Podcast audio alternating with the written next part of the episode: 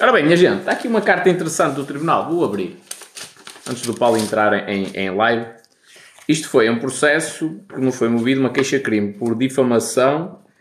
Fica notificado na qualidade de arguído nos termos que foi proferido despacho de arquivamento no inquérito acima referido. Que é um inquérito daqui todos os PTO. Mas tenho aqui algumas lições importantíssimas. Ora, portanto, eu fui acusado uh, que agora, inclusivamente, como isto foi arquivado, por falta de provas, eu posso processar esta pessoa por, uh, por difamação também. Portanto, está a dizer que eu difamei a pessoa quando na realidade não tem provas que eu a difamei. Portanto, dá, dá asa que agora eu possa mover um processo. Difamação agravada, injúria agravada, não sei das quantas. Ok. E, e então eu fui chamado a depor, não é? Portanto, nós estamos num sistema ultra civilizado que todo cidadão tem direito à defesa, não é? Só que eu sou chamado a depor no momento em que não tenho advogado. E tem duas soluções. Ou pago um advogado, é uma coisa que sai cara. O cidadão comum que ganha o salário mínimo nacional e que não consegue fazer poupança, se calhar vai chegar ao final do mês já com as calças quase a cair, porque o advogado vai se fazer cobrar do serviço que está a prestar. Portanto, eu fui prestar declarações. Uh, e, e, o que é que eu fiz? Cheguei lá, virei-me para a polícia e disse assim: Olha, eu venho-me remeter ao meu direito de silêncio, de permanecer em silêncio. E o polícia olhou para mim, assim com aquela cara tipo sorridente e manhosa e disse: Faz bem, faz bem. e, e, ele mesmo me disse: Sabe que a maioria das pessoas, quando vem depor, tipo, está logo condenada só no depoimento que dá, sem, sem o, o a presença do advogado. Pronto, remeti-me ao, ao, direito de silêncio. O que é que isso significa? Que o outro lado tem de provar que eu realmente fiz o que a pessoa está a tentar dizer. E há aqui algumas coisas interessantes que eu gostava de, ressal de ressalvar. Que é tudo isto tem a ver, supostamente, com crimes informáticos. Uh... Não, não, não, não, não.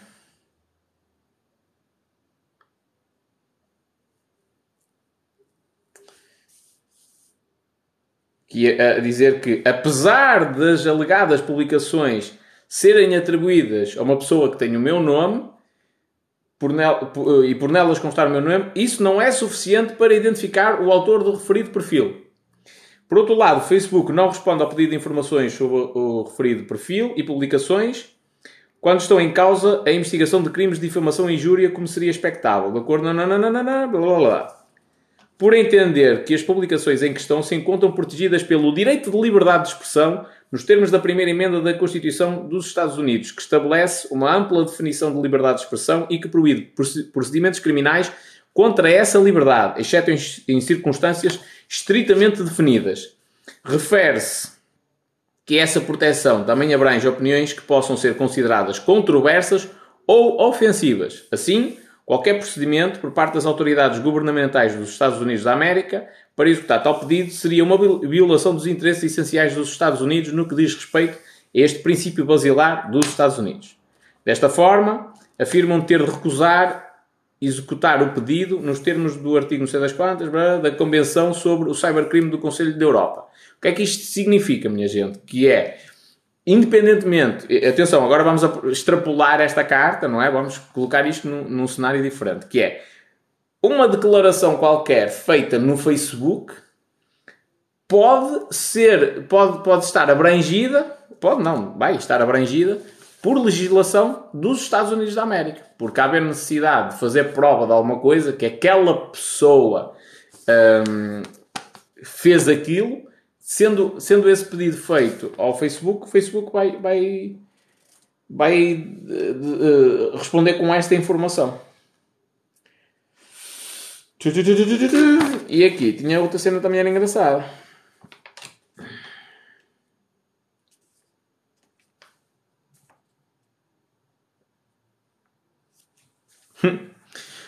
Pois foi pedido. Pois foi pedido que se identificasse um e-mail de todos os PTO que a Microsoft respondeu que, que, está registado no nome de uma pessoa tal, curiosamente corresponde com o meu primeiro e último nome, e o inquérito diz assim: o que é manifestamente insuficiente para a identificação do autor dos fatos denunciados. Portanto, só saber-se que Uh, é, é, é, o nome em que está registado aquele e-mail é daquela pessoa, não significa que seja aquela pessoa que está a fazer as coisas.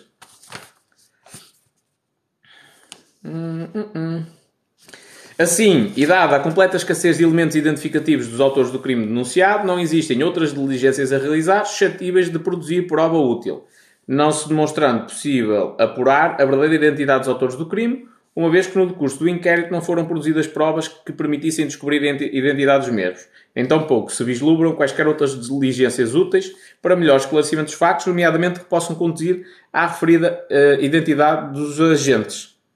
Pronto, e o caso foi arquivado. Uh, agora, não falando sobre esta situação em específico, não é? Até para eu não receber outro processo. que, é que, que é que isto é importante para. O que é que, que, é que esta carta do Tribunal pode ajudar nas vossas vidas? Que é. Uh, dão-nos a ideia de que nós vivemos num sistema que nos dá proteção jurídica. É mentira. Totalmente mentira. O comum cidadão, na maioria das vezes, é chamado a depor sem a presença de qualquer tipo de advogado e no primeiro depoimento fodeu logo tudo. Daí para a frente, quando tiver o advogado, quando fizer, vai ter de pedir à Segurança Social se não tiver condições para pagar, vai ter de fazer um pedido na Segurança Social de apoio judiciário, pode demorar até 30 dias a receber aprovação. Depois disso, a Ordem dos Advogados atribui um advogado, tem de marcar uma consulta, e dependendo da disponibilidade também do advogado, como é lógico, e só depois é que tem defesa. Portanto, até isto acontecer, na maioria das situações, a pessoa já ficou tipo com os pés e mãos atados. Então, a minha sugestão, para se vos acontecer algum dia, hum, qual é? Que no momento em que se é chamado a depor, remeter ao, ao direito de silêncio. Pronto, fica feito.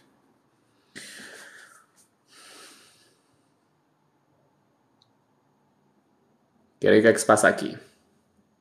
Já cá está o Paulo.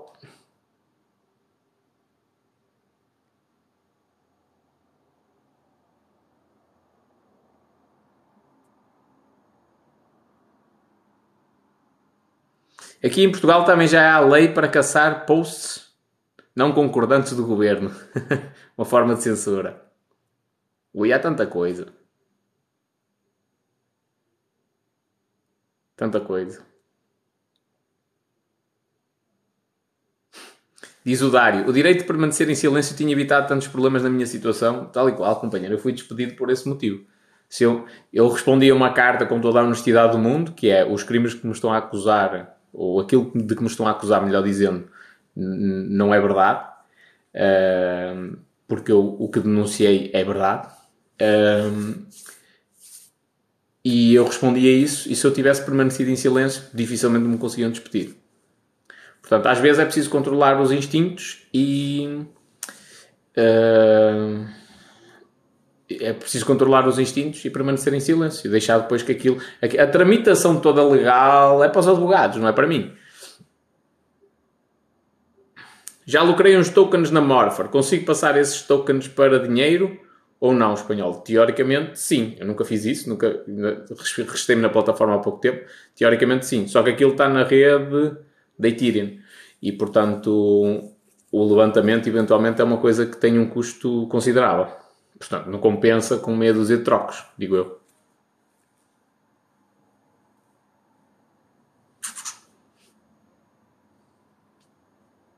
Paulo, quando quiseres, por mim, podemos fazer live. Come Tatine, companheiro. Uh, não sei quem és. Uh, sem fotografia, com um nome que não é verdadeiro, a desestabilizar a live, a probabilidade de seres bloqueado é muito grande. Portanto, ou te mantens sereno com este perfil, ou rapidamente é silenciado. Ok, só mais logo, tranquilo. Qual é o tema da live? Hoje vamos falar de muita coisa mesmo. Já começamos, já começamos. Olha, Alexandra.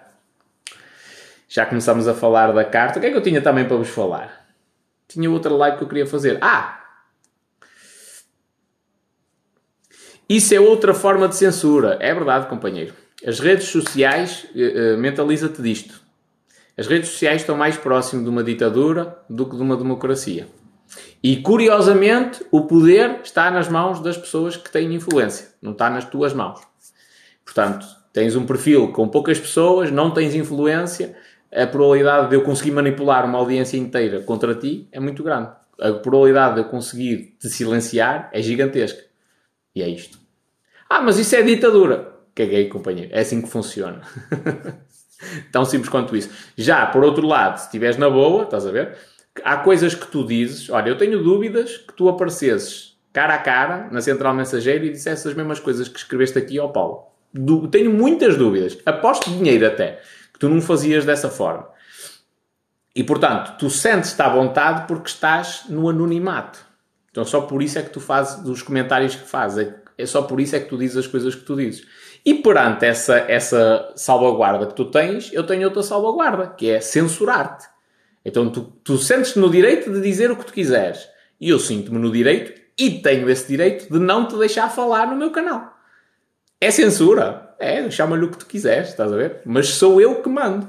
Desde que eu cumpra com as políticas do TikTok, que às vezes até me censuram a mim, eu não posso falar. Se tu vies aqui a Rebordosa falar comigo, eu digo muito mais palavrões do que digo aqui na, na, na live. Estás a ver? Porquê? Porque estou a ser censurado pelo TikTok. TikTok tem investidores que querem que a plataforma cresça, que não, não querem processos em tribunal por um, um paizinho que se sente indignado porque eu disse dois ou três palavrões. Então eu sou censurado pelo TikTok para não dizer determinadas coisas. Uh, e cumpro. Quero utilizar a plataforma, tenho de cumprir. Tenho de ser alvo dessa censura. Uh, pelo menos por enquanto. Pode ser que um dia mais tarde mande foder esta merda toda. uh, e da mesma forma, eu tenho o mesmo poder sobre ti. No dia em que tu tiveres influência, se calhar é o contrário. És tu que tens esse poder sobre mim, de me calar. Portanto, é o que é. Aceita que dói menos. É a melhor maneira de, de não te chateares.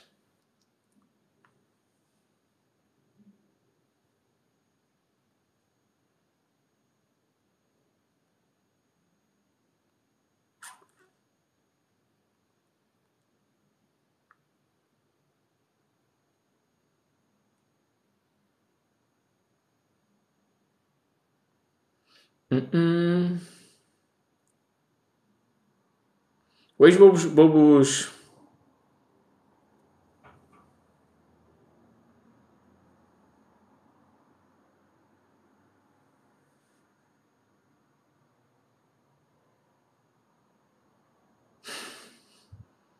Diz ela: Tenho um casal, meu amigo, que foi ameaçado pelo genro através de mensagens, expuseram o caso a um advogado e ele apresentou uma queixa. Foi a tribunal e tem de indemnizar o genro. Achas normal?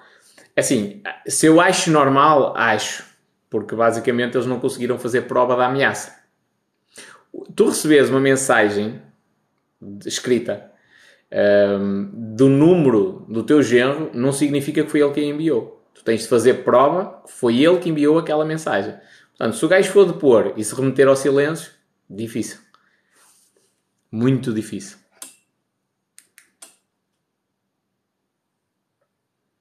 És de Rebordosa Paredes? Pergunta aqui a Marlene. Sim, senhora. Não digas também és de Rebordosa. Rebordosa, minha gente, tem uma coisa muito peculiar. Tem Pai Natal no dia 24 de dezembro. Passa cá à noite. Bicicleta. Bicicleta, quer dizer. O, o, ele no, no, no, ano passado passou num buggy. E este ano, sabe-se lá o que é que o homem vai se lembrar de fazer. Diz o Ruben, eu sou de Rebordosa, assim mesmo, bravo. Ah, hoje aconteceu uma coisa curiosa. Saí de casa para dar a minha caminhada e tal. Marlene é de Penafiel, é perto. É senhor. Treinei aí na ADP, na natação. Tens que ir à Águeda, ver o Pai Natal. No dia 24, na noite do dia 24. Pensa nisso. Quando toda a gente está a jantar, o Pai Natal aqui passa. Ou depois do jantar, melhor dizendo. Um, a Rebordosa é top, minha gente. A Rebordosa é mesmo top. Uh, hoje, hoje saí da minha, para a minha caminhada. Eu logo no início da caminhada cruzei-me com um senhor, 84 anos. Dá que pensar esta história. 84 anos e o senhor parou um bocadinho a falar comigo porque o cão estava a ladrar-me e tal, lá está. É tipo os eitas. Chegou à minha beira, eu dei-lhe a mão a cheirar e tal, comecei-lhe a fazer festas e ele todo contente. Um... só, só precisava era de atenção. E o senhor começou a falar e não sei o quê, isto, isto. Primeira coisa que eu, que eu vos dou de sugestão para a vossa vida. Para aí 5 minutos para falar com as pessoas. O senhor tem 84 anos, eu tenho 34. Tenho sempre a aprender alguma coisa com ele. Um, e depois eu nunca sei quanto tempo é que eu vou durar e quanto tempo é que aquele senhor vai durar. Então, por que não perder 5 minutos a conhecer uma pessoa que eu não conheço, inclusivamente a deixar o, o dia daquela pessoa mais feliz? Porque o senhor estava assim um bocado apático pela situação em que está, teve um ABC e tal, e não sei o quê, não está muito contente. E, ah, um bocadinho de energia positiva é sempre bom. Então, pode, esses 5 minutos que tu perdes do teu tempo, às vezes pode pode mudar completamente o dia de uma outra pessoa. E depois o que eu mais achei curioso, e atenção que eu não vou, o que eu vou dizer aqui não é um erro do senhor, por simplesmente eu hoje tenho acesso a mais informação e de uma maneira muito mais simples do que o que ele tinha na vida dele, no início da vida dele, mas o senhor disse-me assim, ah, eu, eu trabalhei muito, durante muitos anos eu não soube o que era um sábado, o que era um domingo, uh, fazia viagens internacionais de caminhoneta, Uh, eu trabalhei muito, muito, muito, mas também foi a única maneira que eu consegui para dar uma casa a cada filho. E tenho nove filhos. E foda-se. Ele, a seis, construí a casa. Aos outros três, dei-lhes o dinheiro. E eles construíram casa. E isso deixa-me a pensar, porque é assim, repara, repara no seguinte: aquele senhor gastou a vida toda dele a construir uma fortuna, uma pequena fortuna, para os filhos. E o que lhes deixou nem sequer é um ativo. Tudo bem que eles não pagam renda, não é? Já têm a casinha paga, já é uma ajuda do caraças, mas não lhes gera dinheiro. Eles continuam a ter de trabalhar para terem dinheiro para pagar as despesas deles. Uh, e em contrapartida, imaginemos que o homem dá, sei lá, deu 100 mil euros por cada casa, são 900 mil euros. O gajo ganhou quase um milhão de euros, na vida toda dele ele ganhou quase um milhão de euros e neste momento depende de uma, de uma reforma provavelmente miserável, uh, de algumas poupanças que tem, e os filhos têm de continuar a trabalhar. E o homem trabalhou o suficiente para ganhar quase um milhão. Provavelmente ganhou um milhão. Não tem ativos. Ele só investiu em passivos, coisas que lhe tiram dinheiro do bolso. Não tem nenhum ativo. Se ele tivesse os mesmos 900 mil euros neste momento investidos, a 5% ao ano, por exemplo, tinha 45 mil euros ano. Já era uma ajuda gigantesca para os filhos dele. Inclusivamente, se calhar já dava para pagar grande parte das rendas. Dava tipo 400 euros a cada um.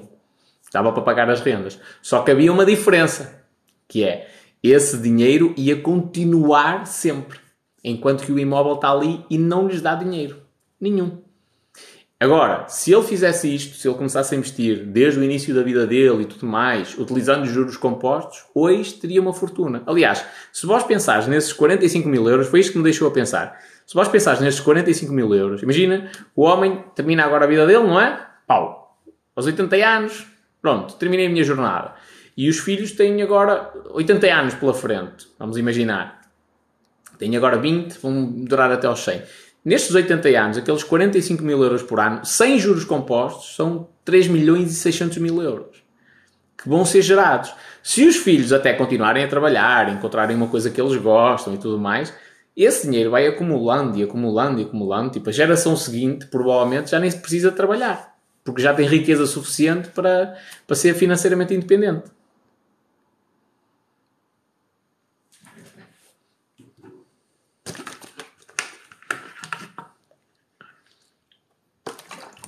Diz o Rui, sim, mas o risco de perder tudo. Que risco, companheiro? Podes investir em várias coisas. Eu não estou a dizer que ele tem de investir em ações. Ele pode investir em imobiliário. Se ele tivesse, imagina o seguinte: se ele tivesse hum, nove imóveis comprados, na mesma forma, nove imóveis, só que tivessem arrendados, ele todos os meses tinha dinheiro a entrar. Assim tem na mesma nove imóveis, só que tem nove imóveis que não geram riqueza. Nenhuma.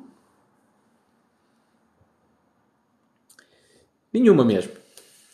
e se ele tivesse nove imóveis a gerarem riqueza para os filhos, eventualmente os filhos até tinham de viver numa casa arrendada. Só que aqueles imóveis continuavam a, a, a gerar riqueza.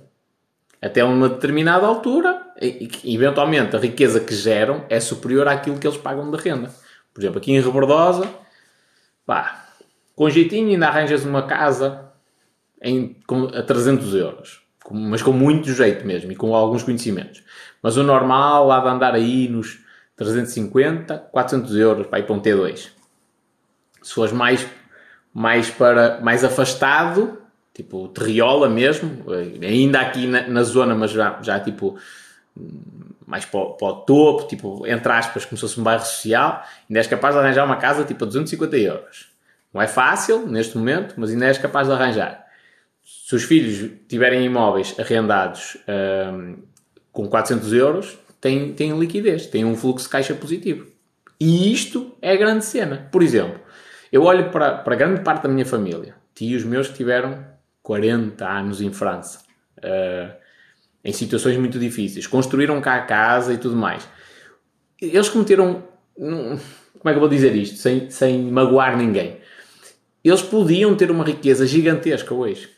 Podiam ter uma casa muito melhor e ter o equivalente a duas ou três reformas que têm, que de, de, de, que aquela que têm, em rendimentos passivos. Passivos no sentido que eles não estão a trabalhar para esse dinheiro entrar para eles. Porquê? Porque eles construíram casa, aos pouquinhos, e só utilizavam a casa deles para vir cá de férias durante um mês.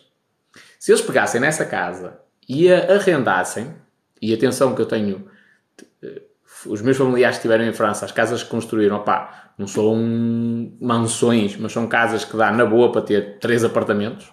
Dá para dividir aquilo e fazer três apartamentos. Na boa, na boa mesmo. Uh, as rendas dessas casas, com juros compostos, reinvestindo e tudo mais, Estava para eles terem um património imobiliário, por exemplo, gigantesco. Ou, inclusivamente, investirem depois em ações e outras coisas um, que lhes pudessem também gerar rendimentos passivos. Assim, tiveram 40 anos fora, construíram uma casa, tudo bem, e é válido, é justo. Uh, têm uma reforma de um país que tem, tem um poder de compra superior e o salário é maior, e por isso é que aqui em Portugal é atrativo, mas é um erro gigantesco. Porquê? Porque do, imaginemos que de um momento para o outro Portugal fica com uma economia mais forte do que a França. Imaginemos. Uh, isto é possível acontecer. Extremamente difícil, mas é possível acontecer. Uh, o que acontece é que o que eles recebem de França não chega para viver aqui. E depois têm duas soluções. Ou vão para a França viver, que é para a reforma lá, dá para alguma coisa. Ou então aqui, já na velhice, têm de trabalhar para conseguir ganhar um dinheiro extra para compensar a reforma que têm. É? E se eles tivessem uh, uh, investido, neste momento, tinha um património que se aumentava sozinho. Ou seja, a cada ano tu tens um fluxo positivo de dinheiro, que é que tu vais fazer? Pegas nesse dinheiro investes outra vez. Dás novamente de entrada para outro imóvel e esse imóvel vai para arrendar. E assim sucessivamente. Mas atenção, isto não é uma crítica no sentido de dizer eles fizeram mal é um, é um reparo do género. Podiam ter feito de uma maneira diferente. Porquê? Porque a informação hoje, tu vais ao YouTube, não falta cenas a falar disto, de educação financeira e coisas assim do género. Não em português de Portugal, basta lá saber porquê, não é? Eventualmente porque há muita gente que não tem interesse que nós falemos disto. Mas existe muita informação e é fácil tu até traduzires e tens as legendas em português. Há muita gente a falar sobre isto. Portanto, tens informação praticamente de graça e eh, facilmente acessível. Agora, no tempo deles não era assim. Não era de todo. Não, é? não tinham a mesma coisa.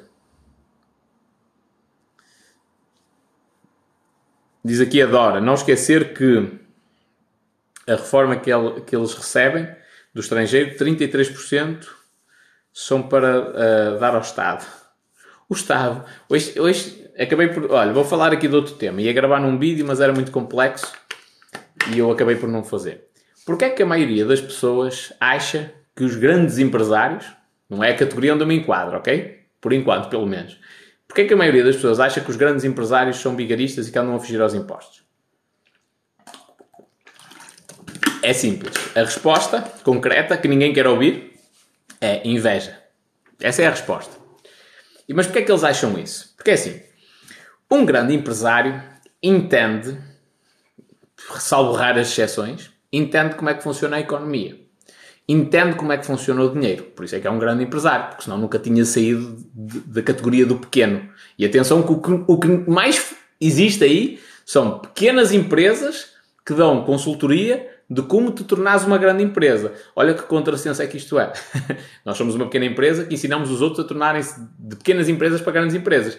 Então, se vós dais consultoria disso, porque é que a vossa empresa não é uma grande empresa? Está a ver? Tipo, também tem a ver com a mentalidade do, do, do empresário. Mas hum, esse grande empresário ele sabe como é que funciona o dinheiro, sabe como é que funciona a economia e sabe uma coisa mais concreta que é o quão nefasta é a classe política, o jogo de interesses que existe por trás, a maneira como o Estado cobra indiretamente dinheiro às pessoas sem elas se aperceberem disso. Então, como eles têm esta percepção, é quase um jogo do gato e do rato. Eles começam a olhar para os políticos de uma maneira diferente. A população olha para os políticos na altura das eleições, ei, querem tudo para o lei, são os corruptos, e não sei o quê. Fogo de vista. Passado uma semana, se os virem a passar na rua, ai, Sr. Presidente, ai, Senhor não sei das quantas, ai, o Sr. Vereador, ai... Tipo, parece que é o louvo a Deus. Estão a agradecer àquela pessoa. Não é? O empresário já não olha dessa maneira. O empresário olha para ele, tipo, de cima para baixo. Olha e diz assim, este gajo não sabe nada disto. Tipo, ele está lá num, com um jogo de interesses. E o empresário tem uma percepção engraçada, que é... Eu vou abrir um negócio, uma grande empresa. Eu vou investir 100% do capital, 100% do dinheiro é meu. Eu tenho 100% do risco. Se aquela, se aquela merda der errado, sou eu que fico penalizado, mais ninguém. Além de perder o meu dinheiro, posso até contrair dívida e, e tenho a minha vida estragada, às vezes, por causa disso. Portanto, eu tenho 100% do capital, assumo 100% do risco. Quando eu ganhar dinheiro, só ganho 70% do lucro. Porque 30% o Estado leva logo direitinho. Se calhar até mais. Depois de forma indireta, não é? Imaginemos que ficam 60-40. Eu ganho 60% do dinheiro, o Estado ganha 40%. Só que há uma diferença. É que o Estado não assumiu risco nenhum. Nenhum. Por isso é que as grandes empresas mesmo não entram nessa. Porque é que há grandes grupos económicos que ficam a dever o valor da segurança social, não é? da, da TSU, à, à segurança social, ficam a dever ao Estado. E depois é mais ou menos assim, meus amigos, ou vós perdoais este dinheiro, ou a gente não tem condições, vai ter de despedir gente. E o Estado começa a olhar, põe as mãos na cabeça, tipo, subsídios de desemprego para pagar. Vamos perdoar uh, uh, uh, o que eles nos devem. Esta pressão é feita de propósito. Porquê? Porque aquele grupo económico, aqueles empresários, sabem as maneiras nefastas que o Estado tem para cobrar impostos de uma maneira indevida. Então é um jogo do gato e do rato. E como é lógico, o grande empresário entende que não faz sentido se eu assumo, se eu dou 100% do dinheiro, eu assumo 100% do risco e eu só retiro 60% do lucro, seja para eu reinvestir no negócio, seja para eu tirar para mim a nível pessoal, não interessa. Mas se isso acontece, tipo, estão-me a roubar. Como ele tem este entendimento, a primeira cena que ele pensa é como é que eu posso otimizar a minha carga fiscal? Como é que eu posso pagar o mínimo possível de impostos dentro da legalidade? Há alguns, como é lógico, que cometem ilegalidades. Não estou a dizer o contrário, não há só santinhos. Mas a maioria faz as coisas dentro da legalidade. A cena do imposto de selo, que é EDP lá da venda das barragens e não sei quê, não sei quantos milhões que não se pagaram, aquilo foi feito dentro da legalidade inclusivamente debaixo dos vossos olhos.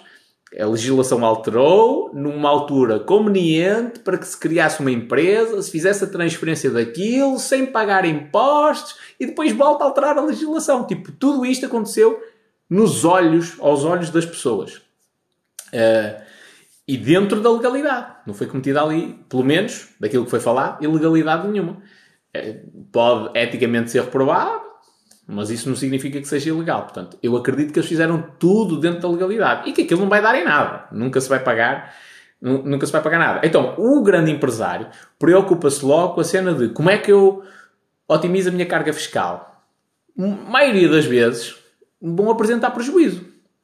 Então tens uma empresa gigantesca, com muitos trabalhadores, que paga muitos salários e apresenta prejuízo. vende muito e apresenta prejuízo. Porquê? Porque o empresário não é burro nenhum e diz assim, espera aí, mas o que é que eu vou fazer? Eu vou entregar não sei quantos milhares de euros ao Estado ou vou pegar nesse dinheiro e vou investi-lo? E invisto e meto-me até num crédito, não é? Para expandir a empresa. Pá, pelo menos o dinheiro não fica nas mãos de governantes corruptos. Pelo menos fica no meu negócio. Se correr mal, olha, paciência. É o meu negócio que vai ao charco. Mas pelo menos aqui eu tenho controle. Então, o, o grande empresário ganha esta uh, percepção de que eu, eu, eu até posso negociar com o governo e posso me dar bem com eles e tudo mais, mas isto é um jogo um bocadinho de hipocrisia. É eu contra eles. Sorrisinhos, cara a cara e tal, mas é, sou eu contra eles. Eu vou tentar pagar o mínimo de impostos possível para expandir o meu negócio.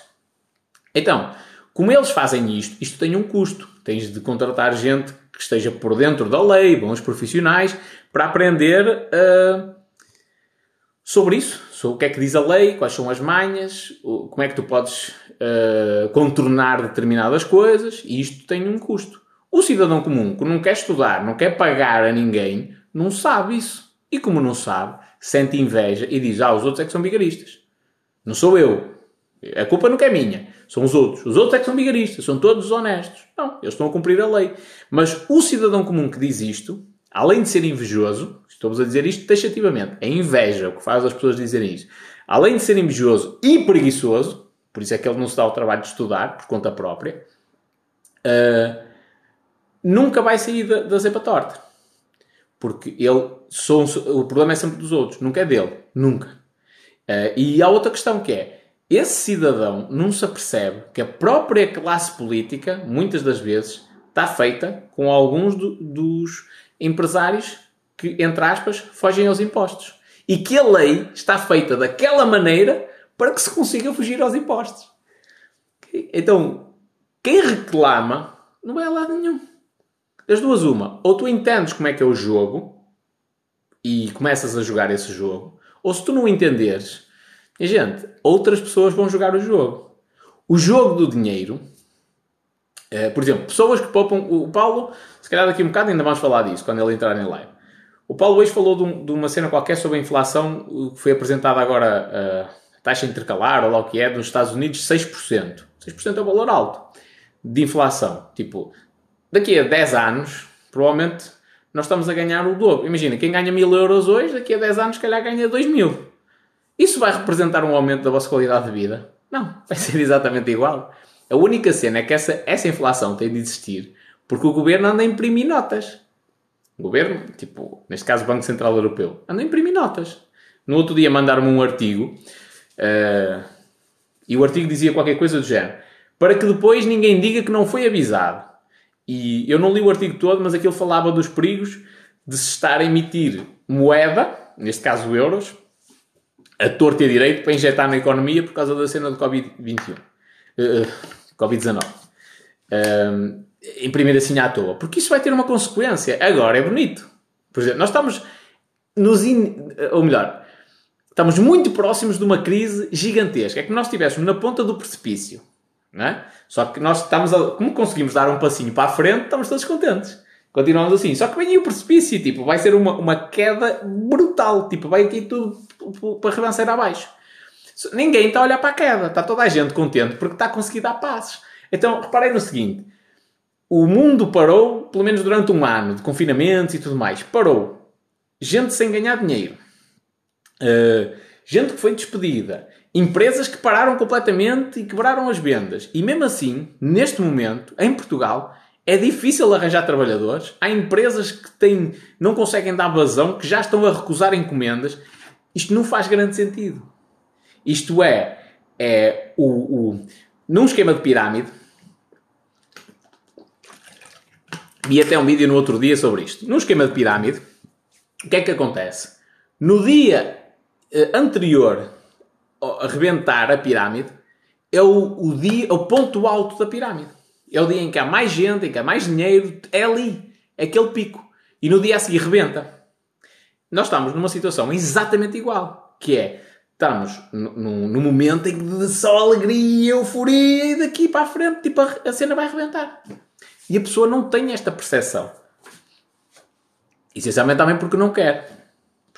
Nós tá, fartámos já de falar sobre estas cenas. Gente, vamos sentar que eu estou um bocado cansado.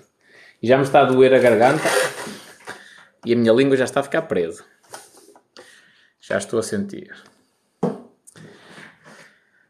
Portanto, isso é muito importante. Outro, outro aspecto que eu gostava de realçar aqui, que é, eu falei-vos do BNB Factor, que era um esquema de pirâmide. E, e eu, esquemas de pirâmide, não, não, são coisas que me interessem muito. Mas o BNB Factor interessou-me uma coisa, que é a cena dos juros e de eu poder levantar o dinheiro rápido.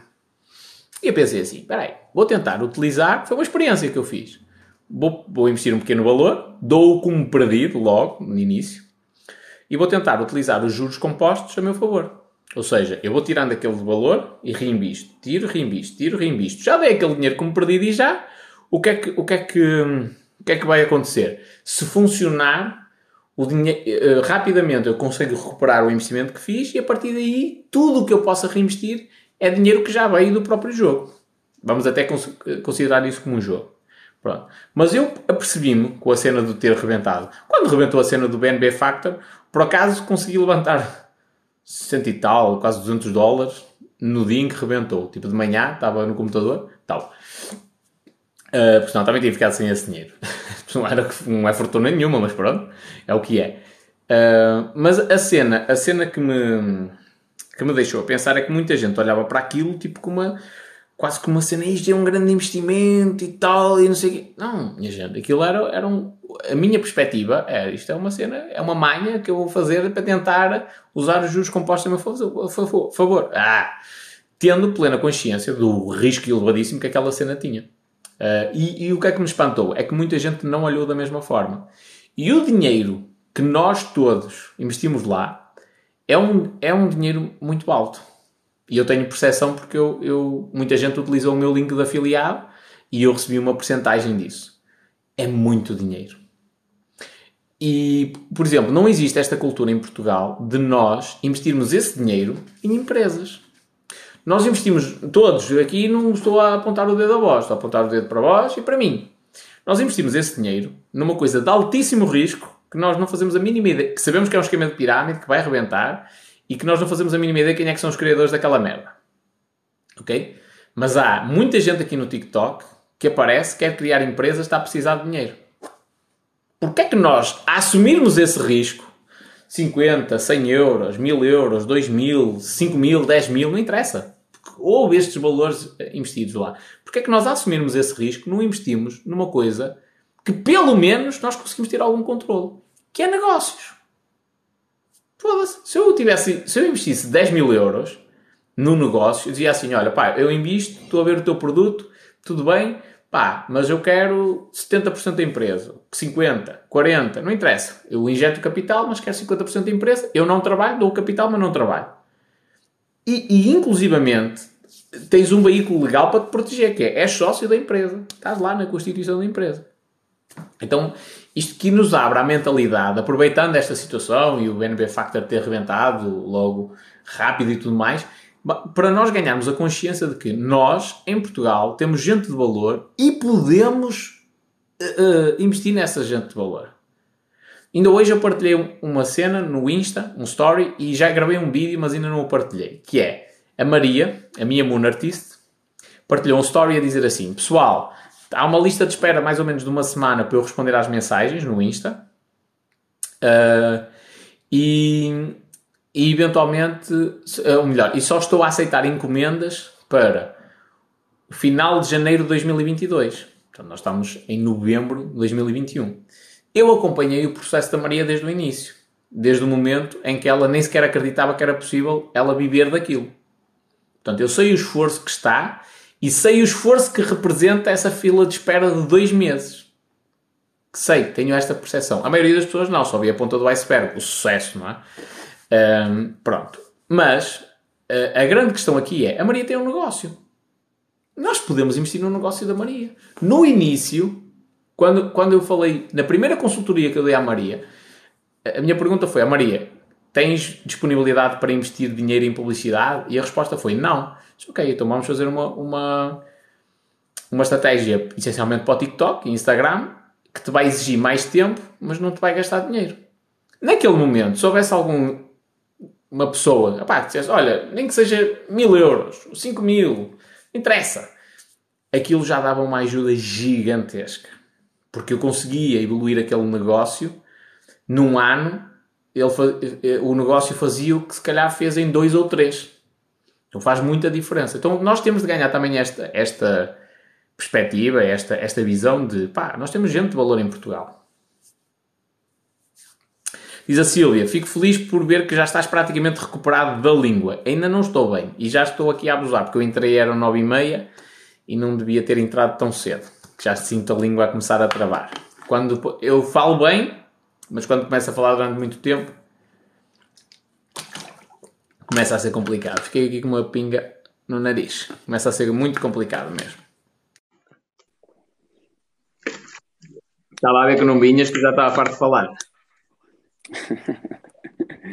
então, tudo bem? Como é que é? Tudo em ordem? Qual é o tema da live 2? É, perguntas bem. Qual é o tema da live 2? Não sei, tu deste dois tem, temas. Tem, eu disse para tem de haver tema, não é? Não, não precisa. Eu já falei é que... de coisas diferentes. Se, se, eu falo, se eu falo do, do primeiro tema que eu te mandei, a live é bloqueada. Porquê? É... Uma solução para um não problema? Não existir solução para um não problema? Sim, então. Sim, imagina, imagina uma situação caótica em que anda, anda tudo à procura de uma solução. É o Covid. a solução não. Antes, não sejas assim. e a solução, a solução não, não, não resolve o problema. O que é que isto diz? Que não é um problema. Não é? é matemática, é isto. Estou a perceber, estou a perceber. Eu, na altura não tinha percebido que era, que era sobre essa temática. Pensei que era do género, pá, um, sei lá, a morte. Não, consegue, não há solução para a morte. Portanto, é, vale, pena, vale a pensar apenas agora, por exemplo, agora, agora tu, tu, tu vês até a maior parte do pessoal que fica apto a arranjar soluções são também as pessoas que têm mais problemas. Uh, se não houver uma pessoa com problemas, não há como desenvolver essa capacidade. Não quer dizer que todos que tenham problemas resolvam com soluções. Há muitos que deixam-se abater pelos problemas. Mas aqueles que ficam capazes de resolver problemas são também aqueles que passaram pelos, pelos mesmos. Portanto, que arranjaram soluções. Yeah. Que cena filosófica. Ah, é, um, hoje estava a pensar numa coisa que é assim, uh, e é a minha grande dificuldade também na, na, na passagem para, para os meus. Agora tenho aqui reservar-me um bocadinho ao, ao silêncio, estou a ser espiado. O que, que, é que foi, Noah? Não te preocupes que eu depois levo. Vai deitar em Sempre a arranjar desculpas.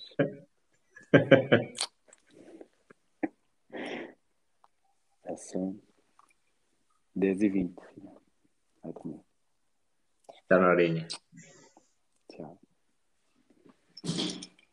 Essa está tá sempre, tá sempre da tua volta. Não te larga. Esta está sempre, tá sempre pronta para aparecer. não, então eu até estou a falar mais da cena de não te largar. Tipo, estás sempre preocupado. Sim, esta, esta é, é, é, muito mega. São as duas, são as duas muito megas. Só que a outra já está mais velhinha, já se distancia um pouco. E esta não, esta ainda está naquela do, do abracinho, né? É mais fixe. E então, eh, como dizia, a minha, a minha, eh, a minha, uma certa apreensão que eu tenho e observando o que aconteceu com pessoas que uh, atingiram um certo nível de sucesso, é garantir que os seus filhos uh, continuem com a mesma capacidade de resolução de problemas e que fiquem fortes. É? Porque repara, uh, tempos difíceis fazem pessoas fortes e, e tempos fáceis fazem pessoas fracas porque lá está, porque não, não tendo lidar com o problema, não arranjam esses mecanismos. E, e isso é algo que temos de, de cautelar. Já vi aqui um vídeo no TikTok, uma cena fixe. É a lógica do gajo está altamente, que é o, um gajo que começou do nada, era pobre, começou do nada, teve muita dificuldade, construiu uma empresa, depois o filho pegou na empresa, também ainda teve algumas dificuldades e cresceu um negócio, e assim sucessivamente até haver uma geração em que essa criança nasceu já com uma vida facilitada, tipo financeiramente independente. E essa provavelmente vai ficar sem nada. Porquê? Porque ela já nasceu com uma facilidade tão grande que não vai ter a percepção de como resolver problemas. E eles vão surgir mais tarde ou mais cedo. Vai ter algum dissabor qualquer. Sim, isso, isso acaba por ser quase cíclico. Uh, vemos isso. No entanto, uh, cabe mesmo ao processo de educação salvaguardar para que haja essa consciência. Se depois há essa opção de facilitismo, já é de cada um, não é? Uhum. Porque por mais, por mais que os pais queiram, eles são responsáveis da educação dos filhos, mas não são culpados da má educação dos filhos. São responsáveis pelo que é bom e responsáveis pelo que é mau. Mas como não são também os únicos agentes e depois também não há, não se pode escurar até o, o traço de personalidade com que cada um faz e muitos são expostos exatamente aos mesmos gatilhos e desenvolvem traços de personalidade completamente diferentes. É, portanto, não se pode eh, culpabilizar, acredito eu. Pode-se responsabilizar, mas não culpabilizar. Condiciona, mas não determina, não é? É conviver com, com, pessoas com uma mentalidade certa condiciona, para elas também terem a mentalidade certa, não determina. Se, é. Pode ser um miúdo que depois se revolta na adolescência, coisas do género, não quer saber nada daquilo, e na realidade só vai gastar é a massa que, que os pais vieram a acumular durante anos, por exemplo. Yeah. Yeah. Mesmo. Faz sentido. Mas pronto, era um bocadinho, era um bocadinho por, eh, por aí. Portanto, há que haver eh, problemas, há que haver eh, um, um sistema de, de educação que seja o, o enaltecimento da, da solução, do, do processo de encontrar uma solução, uh, e, e não a penalização, não a condescendência, percebes? Uh, há muita condescendência, faz, faz um, um apaparica-se muitas pessoas, não, não se pode confrontar ninguém com nada, é tudo. Pá, parece que nós temos, andamos num tempo em que tudo tem de ser uh, politicamente correto. Epá, uh, isto digo-te digo uma coisa, vivemos, vivemos sempre tempos interessantes porque são o nosso, e só por aí, se é o nosso tempo, é sempre interessante, né?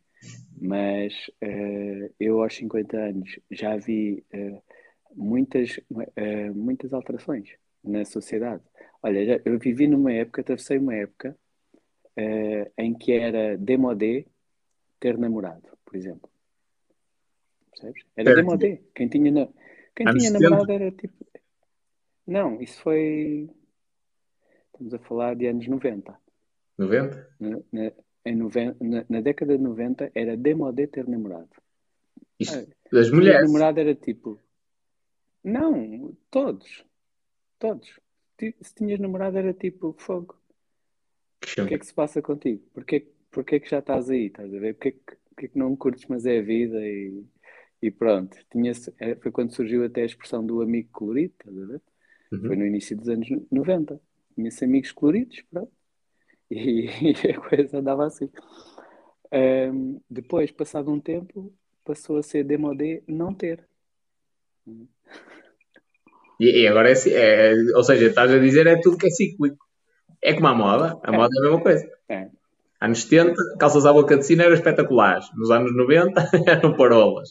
Depois voltaram anos depois. Agora é outra vez parola. É assim. E é o mesmo objeto. Mas aí eu nunca consegui gostar, né? Principalmente as mulheres baixas não deverão usar calças à boca de sino. Por favor, não usem. Para o vosso bem. As mulheres baixas. As mulheres altas fica mal, as mulheres baixas fica muito mal. Parecem mesmo uns elefantezinhos pequeninos, mas pronto. então, sabes que eu uma vez tive uma reunião com a rapariga que está ligada à área da moda e, e eu, para causar mesmo impacto na primeira impressão, eu disse: Olha, moda é estupidez. E ela tipo, ficou, ficou a olhar para mim assim com os olhos arregalados e eu disse: É, porque repara, uma coisa que está na moda hoje, depois deixa de estar na moda. É, o objeto é o mesmo, é só a perspectiva que vai mudando, tipo, não faz sentido. Se és um, um ser humano racional, Uh, o, o, mesmo objeto devia ter o mesmo valor independentemente do, do período que tu atravessas. E ela ficou assim, olha para mim, já, este gajo não, bate, não joga com o baralho todo. é. Mas pronto, é coisas giras da sociedade. Eu, a mim fascina muito estas, estas mudanças, uh, todo, todo o shuffle que vai havendo.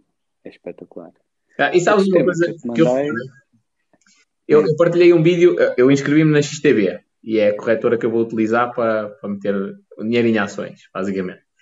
E, e, para começar a aprender as cenas todas direitinhas, que eu quero ter conhecimento. E uma das cenas que me chocou foi. Está a perguntar o que é que se bebe. e uma das cenas que me chocou foi a quantidade de pessoas que estão tipo, só interessadas na parte matemática. Tipo, olha, uma cena da análise dos gráficos, de ver as velas e coisas assim do género. E, epá, eu não vou dizer que não é uma cena importante, saber ver aquela cena em condições e tudo mais. Não, não vou de todo dizer isso. Só que essas pessoas estão mais preocupadas com a análise matemática da coisa do que propriamente com a análise do comportamento humano. E é o comportamento humano que vai ditar um bocadinho, não é um bocadinho, é que vai ditar a maneira como o mercado vai funcionar. É mais importante eu saber porque é que alguém compra uma Coca-Cola ou um iPhone do que saber interpretar o gráfico das ações da Apple ou da Coca-Cola. Um, pá, eu sinceramente eu nunca me fascinou esse tipo de análise. Uh, e essa, essa análise, eu, eu vejo assim, tem muita gente a dizer, ah, mas eu quero aprender eh, a análise técnica. Aprender o quê? Eu olho para um gráfico e sei lá o que é que vai acontecer a seguir. É só olhar para os anteriores e espelhá-lo para a frente. Aquilo é quase intuitivo. Agora, será que vai acontecer assim sempre? E aí passa a análise fundamental. Qual é a empresa? Porquê que teve aqueles períodos daquela maneira e porquê, o que é que influenciou aquele, aquele tipo de, de, de dinâmica? E aí já é outra, outros 500. Né? Sim, e a visão que tens em relação eu acho, eu acho muito engraçado, aliás, eu tenho também essa, eh, eu numa perspectiva de diversificação, abordo também um grupo de ações através da análise técnica, mas pela perspectiva de diversificação, não pela perspectiva daquilo que eu acredito. Ou seja, eu diversifico os meus investimentos a todos os níveis, não só nas abordagens, mas também nas perspectivas. Não só nos setores, nos subsetores, mas também na, nos seus concorrentes. Portanto, quem, alguém que veja a minha carteira pensa como é que tu apostas neste se este só vinga, se este, se este não vingar. Estás a perceber? Mas eu, eu, eu, eu acredito que um deles vai vingar. É? Tu, tu apostas contra o mercado e a favor, basicamente. É, pá, eu é só a favor. Nunca, não tenho, eh, como eu sou empresário, não, não tenho a disciplina de apostar contra o mercado. Mas se, um, se há dois agentes sobre um setor, primeiro não há, não há nunca dois agentes sobre um setor, há muito mais que isso. Mas os dois que, que mais se destacam ocupam maior fatia de mercado. Se um deles daqui a cinco anos não existir, o outro não vai ter o dobro, vai ter o triplo, porque até lá o, o, o que caiu fez publicidade a ele. Hum. Entende? Então os outros que estão nos pequeninos, nos outros pequeninos concorrentes, vão validar o importante. Só que antes só tinham dois importantes para escolher. E agora passam a ter só um importante para escolher, validado pelo outro importante que ficou pelo caminho. Tu ainda continuas com grande parte do teu portfólio em ações. Tu despachaste sim, muita coisa, mas a grande parte ainda continua. Eu, eu, até, até ao mês passado eu tinha 80% em ações, 20% em cripto. Neste momento estou com 50% em ações, 50% em cripto. Viste o vídeo que eu te mandei? Gary Vee? Da, daquele gajo, opa, já não sei o nome dele. Uh, só para explicar aqui ao pessoal que não, não, não viu. É aquele gajo que lutou com o, o Mayweather, uh, que é um, um youtuber qualquer. Esse gajo tem uma história engraçada. Ele partilhou numa. Já nem sei qual era, qual era a rede, mas é uma plataforma que já não é utilizada partilhou tipo um vídeo qualquer que era uma, uma brincadeira de humor, mas era um bocado de humor negro e começou a receber hate, era tipo espanhol. ele também tem uma personalidade assim um bocado narcisista. Uh, começou é a receber Logan. hate. Sim, é isso. Logan. É isso, é isso, é isso. Paul Logan, não é? Começou a receber hate. É, dos irmãos. À, à força toda. Uh, e depois acabou por fazer lá a cena do, do, do combate com o Mayweather e o caraças. Pronto. Uh, e hoje, se calhar, já tenho mais pessoas que o, que o que gostam dele, digamos assim. Mas ele disse que recebeu um telefonema do Gary Vee e que o Gary Vee lhe estava a dizer que para ele investir em, cripto, em criptomoedas que é tipo o próximo Facebook, ou o próximo investimento tipo Facebook. Uh, e o gajo diz, opá, tenho, acho que foi meio milhão, não é? Era meio, tenho meio milhão em criptos. Uh, porque quando tu recebes um telefonema do Vee a dizer isto, mano, tu não podes passar tipo ao lado. Tens de olhar logo de uma maneira diferente, não é? é. E isto só vem confirmar a cena. Sabes que eu no outro dia também vi um comentário muito interessante no perfil do Pedro Hipólito. Apesar de que o Pedro Hipólito não respondeu à pergunta do gajo.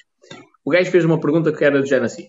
Uh, e se toda a gente levantasse agora o dinheiro que tem em bitcoins? Havia liquidez suficiente? Não. Não há liquidez suficiente. E, mas porquê que o pessoal põe essas questões? Eu não entendo. Não, qual, é... É, qual, qual, é, qual é o raciocínio útil que se vai tirar de algo impossível de acontecer? Não é possível, pode acontecer. Em teoria, não, não isso pode acontecer. Não, não pode. É o mesmo que tu dizeres que todos os países do mundo, em uma só voz, determinam que a moeda deles toda passa a ser outra. Um país determinar que vai usar uma moeda diferente? Não. Que todos os países do mundo, numa só voz, em vez de, uma, de validarem uma moeda, validam outra. Para que é que se vai gastar energia a, a, a raciocinar sobre uma questão que é impossível? É impossível. Que, essa, essa prerrogativa, essa possibilidade de toda a gente que tem Bitcoin querer tirar num único momento é impossível. Porquê? Porque não vais ter toda a gente com a mesma convicção. Nunca, jamais em tempo algum. Sim. A única coisa que vai servir é para. Pai, nem consigo pensar sobre isso, mas a única coisa que vai servir era, era para atestar que há uma separação de intenções, mais nada. Mas olha que eu acho que já sabemos. A pergunta de, uh, sabes que há, há um, uma expressão antiga que diz um idiota consegue gerar uh, mais questões que mil sábios não conseguem responder. E eu acho que aquela pergunta dá, claro. dá muito refletir. Porquê? Porque nós falamos muito da cena de, da moeda física deixar de estar associada ao ouro e a partir daí o próprio Kiyosaki diz que a partir do momento em que deixou de existir essa associação, dinheiro é crédito. É, é, dinheiro é dívida. No, a partir desse momento, dinheiro é dívida. E faz todo sentido. Ou seja, todo o sistema financeiro, e a gente quer queira, quer não, tem de viver com isso, mas todo o sistema financeiro é, é, é construído numa mentira. A Bitcoin, ou a Bitcoin ou qualquer outra criptomoeda, está num sistema paralelo. É verdade que não tem agora a interferência do Estado, mas acaba por ser construída na mesma mentira. Então a pergunta que o gajo está a fazer não. Então não é? Não. É não, não, claro que não. Estás a ver? Por isso é que tu precisas de fazer o curso. Porquê? Quando se criou um sistema de trocas e o sistema de trocas se tornou desconfortável, criou-se depois um sistema de atribuição de valor, que foram as moedas. Mais tarde, as moedas também estavam desconfortáveis devido ao peso. Mais nada, só ao peso. Então criou-se o papel. E para o papel não para ser impresso à estúpida, foi criada uma relação fundicidiária, neste caso com matérias preciosas. Okay? Portanto, existe sempre uma necessidade de ter algumas bases para o pressuposto económico se manter. Essas bases são dificuldade, são escassez e regulamentação. Ok? Isto é o base para o sistema económico, ou seja, aquele que é atribuído como uh, essencial para atribuir valor a qualquer coisa, tem de ter estes pressupostos: dificuldade na produção, escassez e qual é a dificuldade na produção quando está e, e um fundo fundiciário? Qual é a dificuldade na, na produção quando está qualquer pessoa capaz de carregar num botão? Não é qualquer pessoa, é uma pessoa escolhida pelo povo, mas que naquele momento tem poderes, um grupo de pessoas tem poderes para carregar num, num botão e emitir nota. Sim. E lançar na economia. Não é, na Bitcoin não é assim. No Bitcoin tu decides fazer isso, tens de ir comprar a máquina, tens de fazer o um investimento, tens de gastar energia e tens labutação, computação. Há dificuldade. Na moeda, atualmente, o dólar, que é para mim a shitcoin do Fiat, da moeda fiduciária, não há essa dificuldade, porque é clique. Patapum, patapum, patapum, patapum. Sim, sim. Não, eu isso concordo contigo. Isso, isso concordo a mil por cento. A única questão é. Então? Mas repara, repara que uh, a mesma questão que, a questão que o gajo colocou, opa, se calhar não foi colocada nesse sentido, mas ela dá para abrir o pensamento de uma maneira mais ampla, que é da mesma maneira que no, neste momento, no dinheiro físico, não tens uma reserva de valor associada e, portanto, o dinheiro é dívida, isso acontece também nas criptomoedas. Porque apesar de existir, uh, Bitcoin só tem 21 milhões de Bitcoins possíveis quando forem todas mineradas. Portanto, a escassez confirma-se, o sistema ser, estar autónomo e ser seguro também se confirma, e vamos presumir que nunca, não há forma sequer de, de se reverter a situação, porque há o, o ataque 51, não é? Tentar com que 51% da rede reverta uma operação ao mesmo tempo para, para ela alterar, mas vamos presumir que não é possível de todo mesmo haver uma, uma, um ataque, mas há a mesma situação, que é, não há essa reserva de valor, sei lá, a associação a ouro. E eu, eu continuo a achar vantajoso. A reserva, a, reserva, a reserva de valor que há em relação ao Bitcoin é exatamente o investimento que todos os mineradores fizeram. E a reserva que eles também tiveram de ter para poder lançar moeda no mercado. Sim, só que. O proof of staking. Sim, mas a rede, a rede tem de operar uh, continuamente blá blá. Tá, tá, é, é, é. Ouve lá, estás a ver? Está um idiota a falar com um sábio. É muito difícil para mim. Tu vais ter sempre questões que eu não vou conseguir responder. Por isso, e sabes porque é que os sábios não conseguem responder aos idiotas? Vou-te dizer. Porque eles não têm o nível de raciocínio do idiota. Porque se eles, se eles começarem a, à procura das respostas para a idiotice, eles não conseguem sequer ser sábios. Porque vão perder tempo e energia a pensar sobre coisas que não são úteis. Eu acho que isto é a grande cena, esse pensamento até, eu acho que é a grande cena que nós devemos pensar. Porquê? Porque tu consegues criar. Então, oh, a, minha, a minha visão é o que acontece neste momento com as criptomoedas e acreditando eu que realmente é uma cena que vai, vai, vai dominar o mundo e que vai mudar a maneira como nós transferimos dinheiro uns para os outros. Uh, e, e, não me preocupo, por exemplo, propriamente com o valor da Bitcoin, porque lá está, olhando no longo prazo, daqui a 100 anos, se eu acredito que ela realmente vai, vai, vai ter amplamente difusão pela, pela sociedade, daqui a 100 anos, independentemente do valor que comprar agora, ela vai valorizar. Pronto. Mas a questão é, há um sistema financeiro que nos está a levar ao colapso, que, que, que ele piora drasticamente a partir do momento em que deixa de existir a associação do ouro à nota.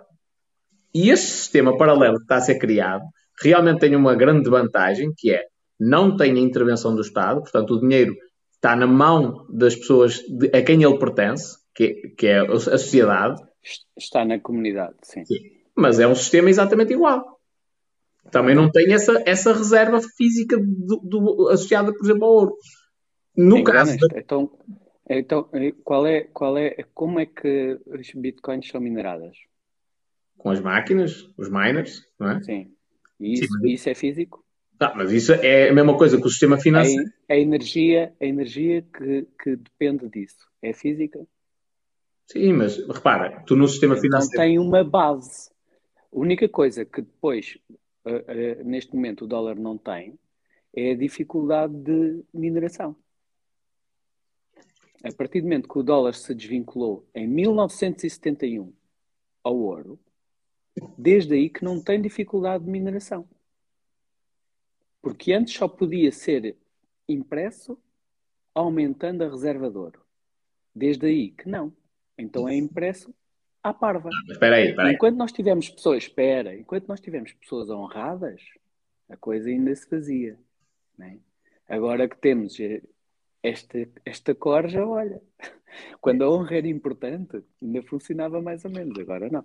Sim, mas isso, isso que tu me estás a falar é, imagina, tu de um lado tens os miners, não é? Que é para, para a moeda existir, e do outro lado também tens a Casa da Moeda, que, que cunha as moedas, emite o papel e aqueles sistemas todos PTO para, para evitar falsificações. Tá, ou seja, na prática, se fôssemos analisar desse prisma, o dinheiro, o dólar, não é? A shitcoin da vida real, também tem uma reserva de valor. Tipo, aquilo tem prata, tem ouro, eventualmente as moedas que são usadas também têm essa, essa reserva de valor. O que não torna a moeda valiosa. Ou seja, eu compreendo isto dos miners existirem. O que, torna, o, que torna, o que torna a moeda valiosa é aquilo que torna qualquer coisa valioso. É a sua aceitação. Sim, sim. O que é que torna, o que é que torna, o que é que torna um quadro valioso? Se não a sua aceitação. Porquê que um quadro pode custar um milhão de euros e outro pode custar 10 euros? Escassez. É a aceitação. Não, não, não, não. O Sim, gajo por 10 euros Os pode dois custar são só um escassos. também. Sim, sim, sim, estou a perceber. Não, é que, é que o, o que custa um milhão de horas, um milhão de euros, teve um conjunto de pessoas que entende que aquele quadro lhes comunica e lhes transmite emoções. E então esse grupo é tão grande que todos eles querem ficar com o quadro e aí o, o valor do quadro aumenta. Porque Sim. ele é só um. Faz sentido? Entende? Por isso é que o que faz o valor das coisas é a aceitação. No entanto, existem bases que têm de ser mentidas. E estava aqui o, o J. Rebelo a dizer uma coisa muito importante, que o Proof of Staking está a ser eh, substituído pelo Proof of, of Work. E continua a haver físico. Para Proof of Work, tem na mesma de haver máquinas, haver despendo de tempo e despendo de energia. Portanto, não é uma coisa que de um momento para o outro se consiga produzir mil vezes mais. Não. É uma coisa que mil vezes mais é possível sim, mas só com mais máquinas, mais tempo e mais energia. O que por si mantém uma conexão com a regularidade de possível volatilidade. Não é possível fazer a coisa de forma repentina. E assim o mercado tem tempo a se ajustar. E, e acreditas que, que, que no futuro, eu- a minha visão em relação ao futuro é que eventualmente vão existir três ou quatro criptomoedas. Todas as outras vão acabar por desaparecer. Tu precisas mesmo do curso. Posso, posso até mudar a minha visão, mas é, é, o que eu acho é assim, neste momento, a maioria tem sempre, tem sempre uma moeda associada porque é uma maneira também de controlar a legislação. Não é? Aquilo não é considerado uma moeda, tu podes utilizar de- como se fosse uma moeda, mas não é considerado uma moeda, e portanto há forma de tu escapares a muita coisa, digamos assim. Eh, contornares, melhor dizendo, contornares muita coisa. Mas na prática não faz sentido. Tipo, imagina, no mundo real tens quê? Cento e tal moedas, coisa que se pareça, e, e tens 11 mil no mundo digital. Não faz sentido. Essa, essa, essa é a parte engraçada, que no fundo é um, isso é uma mudança muito engraçada. Eh, nós começámos por ver isto, eu, eu acredito que nem o, o Satoshi Nakamoto previu esta evolução. Porque nós, nós, a partir do momento que vemos uma, uma criação de um, de um sistema eh, de um sistema eh, pronto, com, com um, um item de troca assente em blockchain e depois outro, e depois começam a haver outros aproveitamentos da, amplitude da, que, que a própria tecnologia eh, proporciona, e começamos a ver uma coisa que é a monetarização de novos projetos dentro daquela tecnologia. Ou seja, e o aproveitamento desse, de, no fundo, de smart contracts e da criação de tokens para poder regular aquilo que nós queremos que como um ecossistema em, em blockchain funcione. Isto é, se nós antes tínhamos um projeto que quiséssemos lançar, podíamos ir para um, um crowdfunding. Podíamos, precisávamos, né? imagina, tens um projeto para lançar, tens um produto para fazer, vamos pôr aqui uma situação. Tenho, tenho um, um produto novo que quero, seja um brinquedo, um brinquedo novo que quero lançar no mercado, está aí o Natal, mas eu, para, para aquele brinquedo ser, ser uh, vendido, eu preciso de publicidade, uh, preciso de, um, de uma produção em massa, para, para depois, caso a publicidade surta efeito, conseguir dar resposta. Preciso de uma rede de distribuição. Portanto, para isto tudo, eu preciso de dinheiro. É? Dinheiro para gastar no marketing, dinheiro para gastar na produção, dinheiro para gastar na distribuição. Uh, antes, eu estava à mercê de crowdfundings. Ou, com uma empresa já existente, se a empresa por acaso tiver volume de negócio, for tiver já uh, um, um, nome na praça, for credenciada pelas entidades que regulam a inserção no mercado de, de valores, de ações, posso já, como empresa já constituída, lançá-la em ações, passar parte do capital para, para que seja público e aí as pessoas, quando compram parte da ação das empresas, estão a financiar a empresa exatamente para ela depois aplicar esse dinheiro naquilo que quer fazer. E o que vemos nos, nos projetos blockchain é um aproveitamento da capacidade de monetização dos tokens do próprio ecossistema da empresa que quer ser criada para financiar a empresa para ela mesma catalisar o negócio. Portanto, e essa é a grande vantagem. O, a, a, parte boa disto é que é um processo descentralizado, portanto, não, não está à mercê do gestor de crowdfunding, da aceitação ou não de projeto, uh, está perfeitamente integrado e virado para a sociedade comum. Neste momento, qualquer pessoa consegue fazer o registro no Exchange e ter acesso a qualquer projeto que queira. Portanto, qualquer pessoa está democratizado. O investimento nos projetos está democratizado.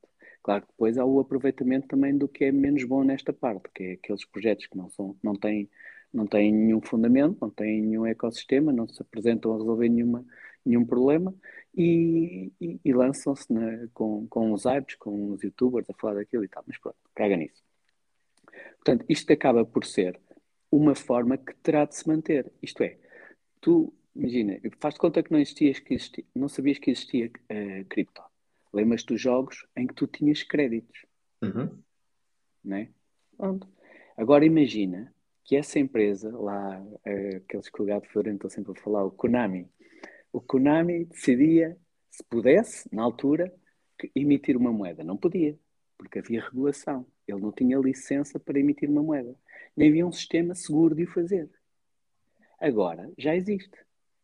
Já existe uma, uma, uma forma descentralizada de criar um sistema de monitorização. Portanto, ele não precisa da autorização de nenhuma entidade. Porque, e depois quem é que ele vai servir? A comunidade dele e vai financiar-se a quem? A ele próprio. Portanto, neste momento, se o Konami, uma pessoa para passar de nível, ganhava uns créditos, se ele passa de nível, ele posta aquilo, seja no Twitch, seja no YouTube, vai conseguir mais jogadores para a plataforma, vão mais pessoas comprar o jogo, mais pessoas ver a publicidade do jogo. O Konami, neste momento, pode criar um token a que chama crédito, que atribui a um gajo quando passa de nível e ele pode vender em troca de publicidade no próprio jogo dele, que publica no Twitch, por aí fora.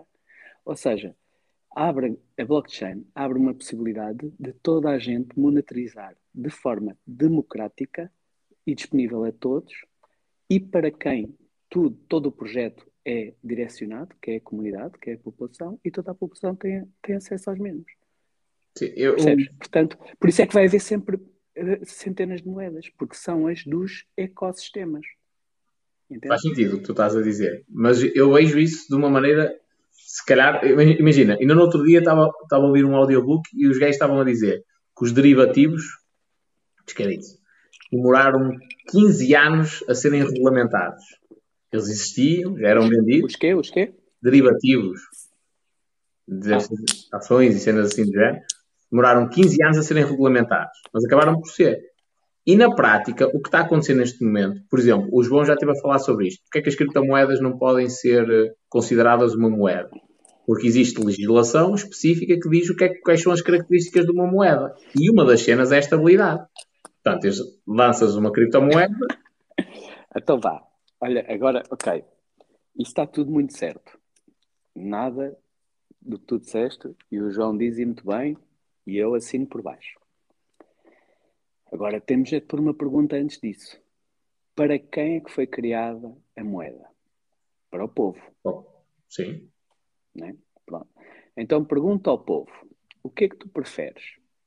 Preferes uma moeda estável, sem volatilidade de maior, que desvaloriza ao longo do tempo, ou uma moeda volátil, como o caraças, mas que é garantida a valorização ao longo do tempo? Só que há uma questão, que é a maioria das pessoas não tem a tua visão em relação ao mundo e ao dinheiro. O facto, o facto delas não terem a minha visão não responde à minha pergunta. Responde à minha pergunta. O que é que tu achas que as pessoas. Quando é, estamos a falar daquelas que percebem, claro que aquelas que não percebem, olha o caralho, foda-se, eu também, se, se, eu não perceber, não consigo decidir. Né? Sim, mas a maioria das pessoas vai optar pela solução, se calhar, mais idiota, que é a moeda estável que desvaloriza ao longo do tempo. Oh, oh, as pessoas podem não entender, mas não deixe com a solução com criptomoeda. Dá a solução com perspectiva. O que é que tu queres? Como assim? Não, não, não, não a, a, perspectiva é mesmo essa. O que, diz uma pessoa qualquer. O que é que tu preferes? Eu prefiro a parte da criptomoeda. Espera. Não, não.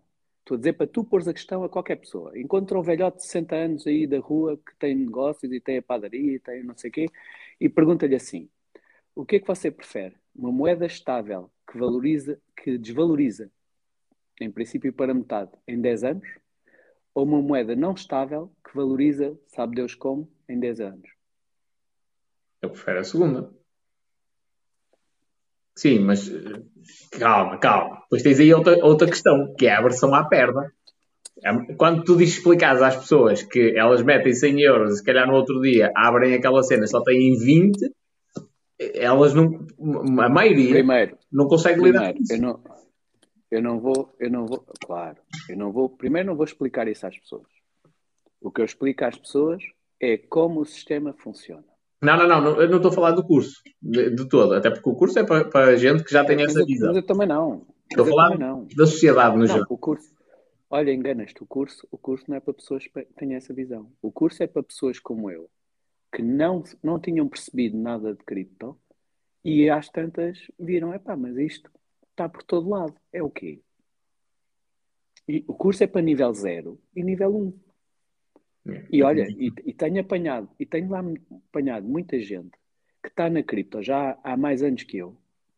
Eu não estou nem há um ano. Há mais anos que eu e não sabem porquê. Estou na moda. É pá, mas é muito melhor saberes porquê. Porque se souberes porquê, quando há aquela, aquela quebra de 10%, 20% que vai havendo de vez em quando, eles fazem assim: encolhem os ombros e aproveitam para comprar mais. Sim, eu, eu nesse aspecto, até agora, nunca me preocupei com o preço. Quando comprei criptomoedas, nunca me preocupei propriamente com preço. Comprei. Porque, porquê? Imagina, se eu comprar hoje no topo uma Bitcoin, não uma Bitcoin que não tenho dinheiro suficiente para isso, mas se comprar Bitcoin eh, ehm, quando ela está agora a bater no topo, eu acredito que em 20 anos vai valorizar de uma maneira gigantesca. Porquê? Porque o gajo que criou a cena foi inteligente. Disse: Não, como é que eu vou criar escassez? Há 21 milhões. Pronto, está feito. Está a escassez criada e ainda por cima nem sequer estão todas disponíveis. Portanto, elas vão ser eh, mineradas ao longo do tempo, não é? E o próprio sistema uh, cria a, a, facilidade ou dificulta em função da quantidade de miners que existem a minerar as próprias moedas. Isso, são, isso já são explicações para o Tavino, que ele é, ele é que é, é bem mais técnico que eu nessas coisas. Sim. Agora, uh, o que eu vejo é, é mesmo, é tão simples quanto isto. É a utilidade do sistema na nossa sociedade. Numa sociedade que está cheia de corrupção, numa sociedade que está regulada por pessoas que, sem princípios, sem honra, sem dignidade, que enganam os seus súbitos, a maior parte das pessoas deixa-se na conversa porque valida princípios bastante comuns, que é uh, se os telejornais falam, falam verdade, se o, se a, o que a escola ensina é, é verdade. Epá, uh, e nada contra, porque eu, eu, eu, fui sujeito às mesmas coisas. Felizmente tive outras oportunidades de ver as cenas de maneira diferente e, e daí a minha perspectiva diferente e daí a minha consciência. Agora, uh, a blockchain vem resolver montes de problemas. Claro que não resolve todos. E há sempre, e vai continuar a haver na mesma vigaristas e, e pessoal que rouba e pessoal corrupto. Agora, que vai ser mais difícil, vai. vai eh, o pessoal, o pessoal imagina, há, há de tudo em todo lado. Ok? Há de tudo em todo lado. Há líderes que são como deve ser não vingam é, e não chegam a líderes, que é muito difícil.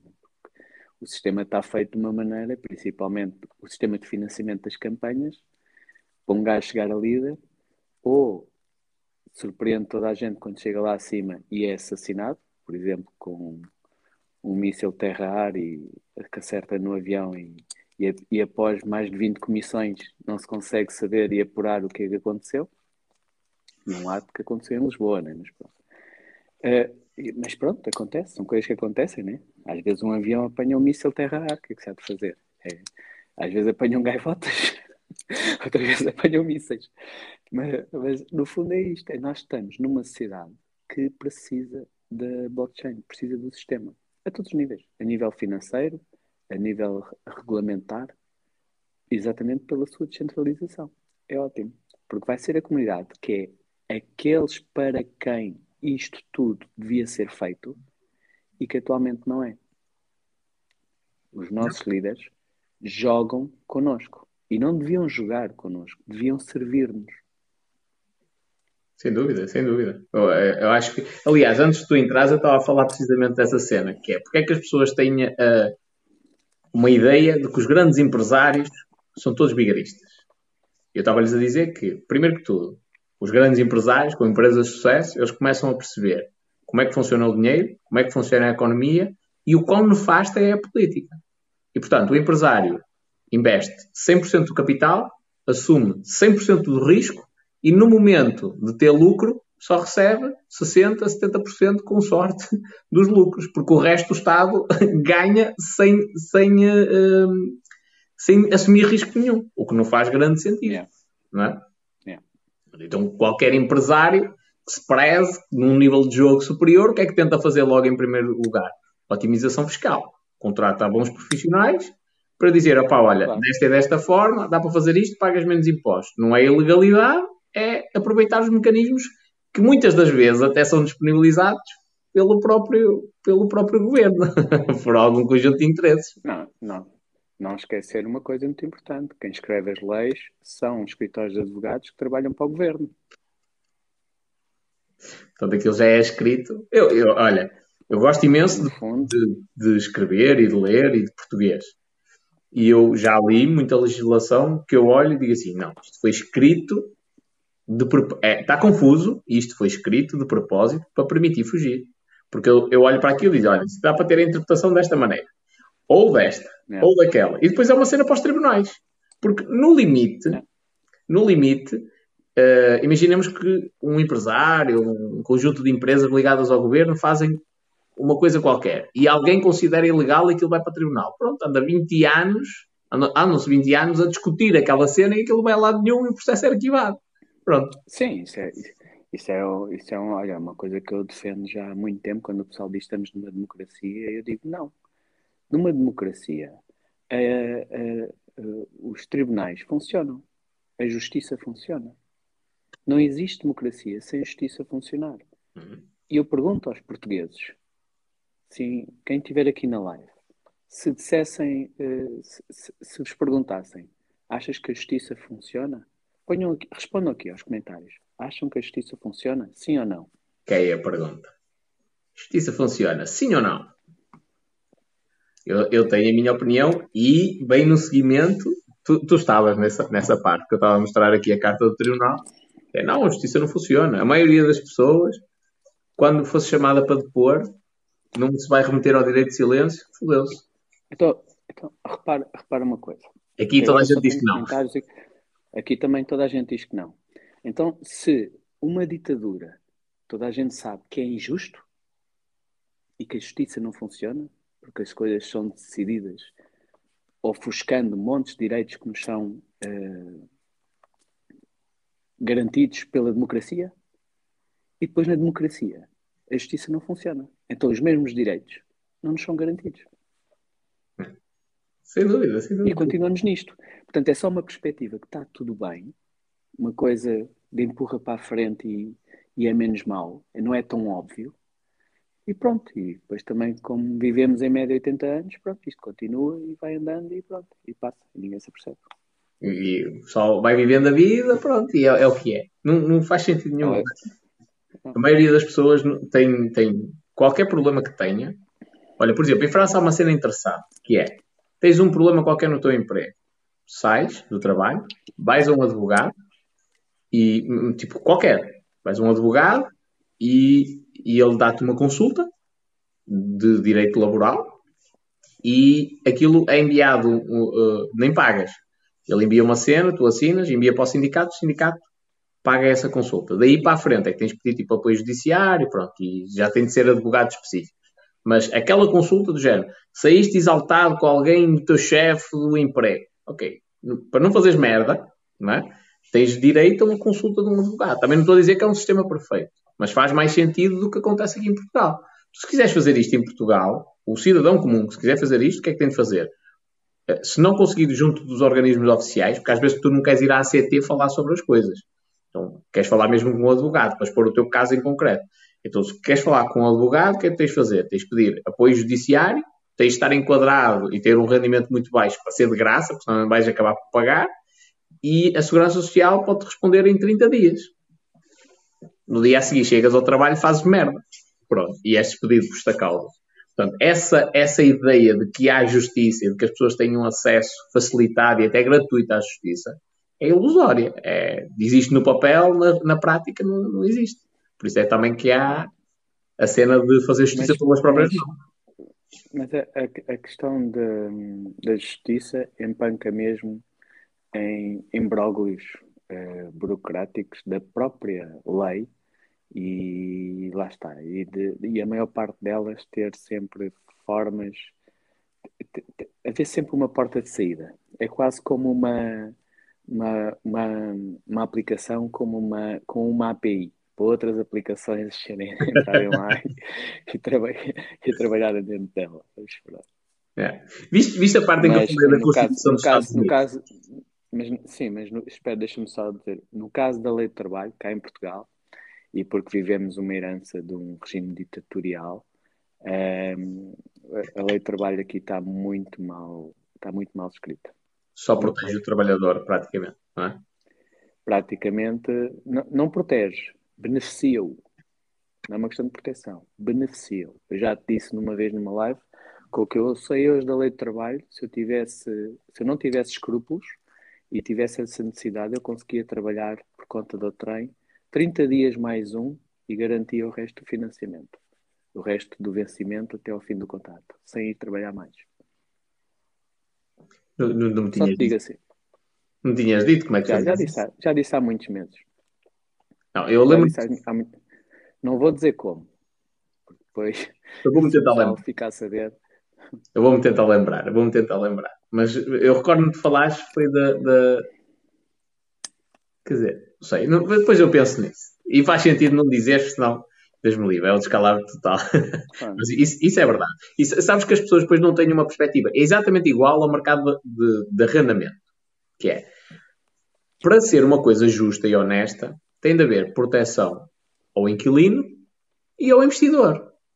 Não é só a pessoa que vai para lá arrendar a casa. Ai, mas eu, eu ganho pouco e eu não posso aumentar muito a renda. Pois, mas o que aconteceu no passado é que depois, passado 20 anos, tinha gente com renda de 10 euros num imóvel que no mercado vale 70, 80 mil, tendo em conta que ele já está devoluto, não é?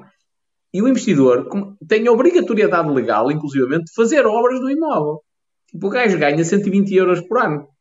Ele só chamar lá o trolha para dar um orçamento, se calhar paga-lhe isso. Não é? Tipo, não, não faz sentido. As coisas têm, para ser justas, é, tem de haver justiça para o lado do investidor, para o lado do inquilino.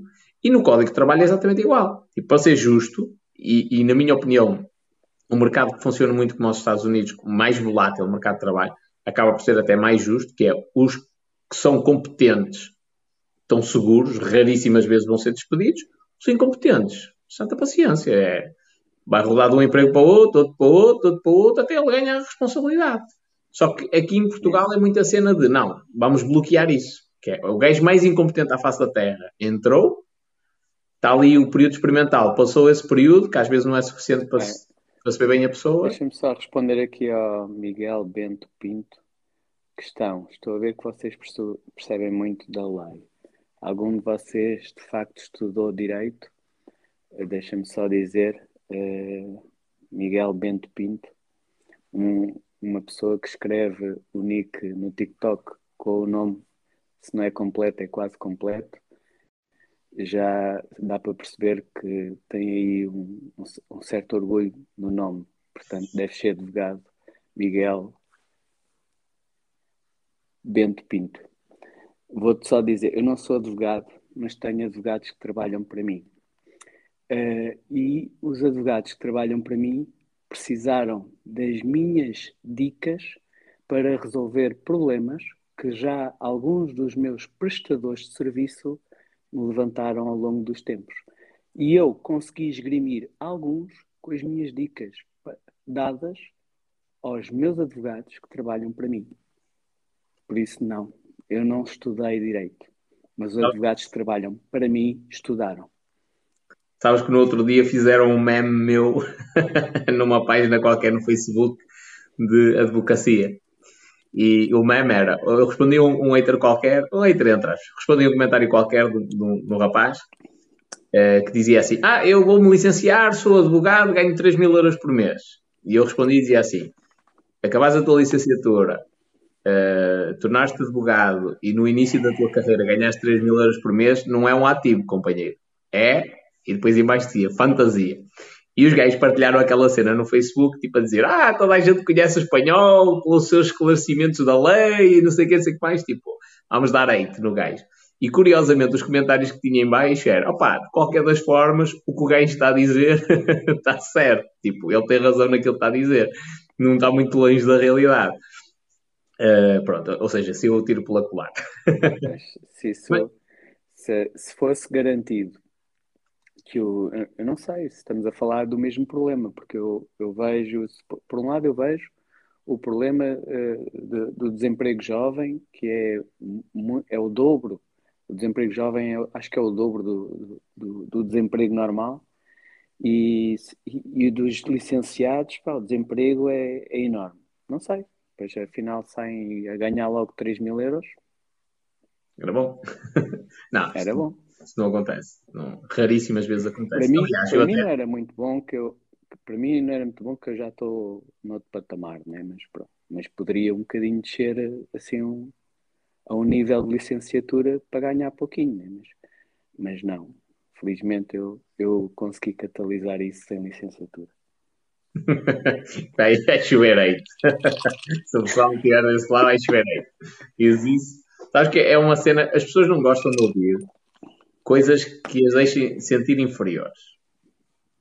É, imagina um gajo que está, tem a mesma idade que tu e olha e diz assim: foda-se, eu não sei ganhar dinheiro como o gajo sabe. Ele ouve-te a dizer estas cenas e fica fodido.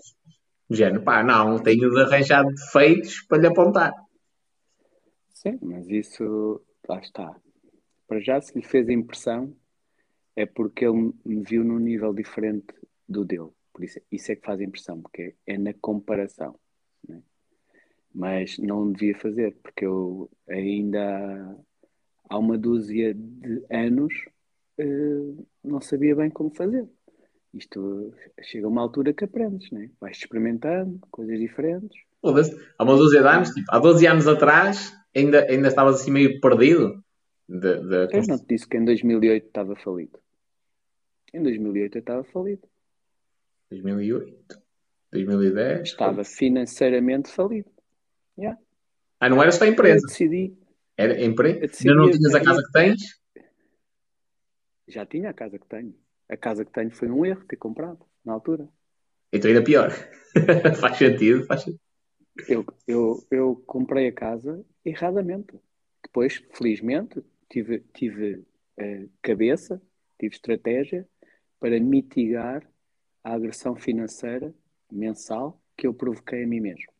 E arranjei uma solução para pagar a casa nos primeiros 5 anos, conforme eu já te contei. O serviço da Pão Belas, de entrega de, de pão ao domicílio, aqui no condomínio onde eu moro. Foda-se, pagaste a, a rentabilidade. Não. Ah. A rentabilidade desse negócio, que aconteceu durante 5 anos, pag pagava-me a hipoteca. Portanto, eu morei nesta casa nos primeiros 5 anos à borla.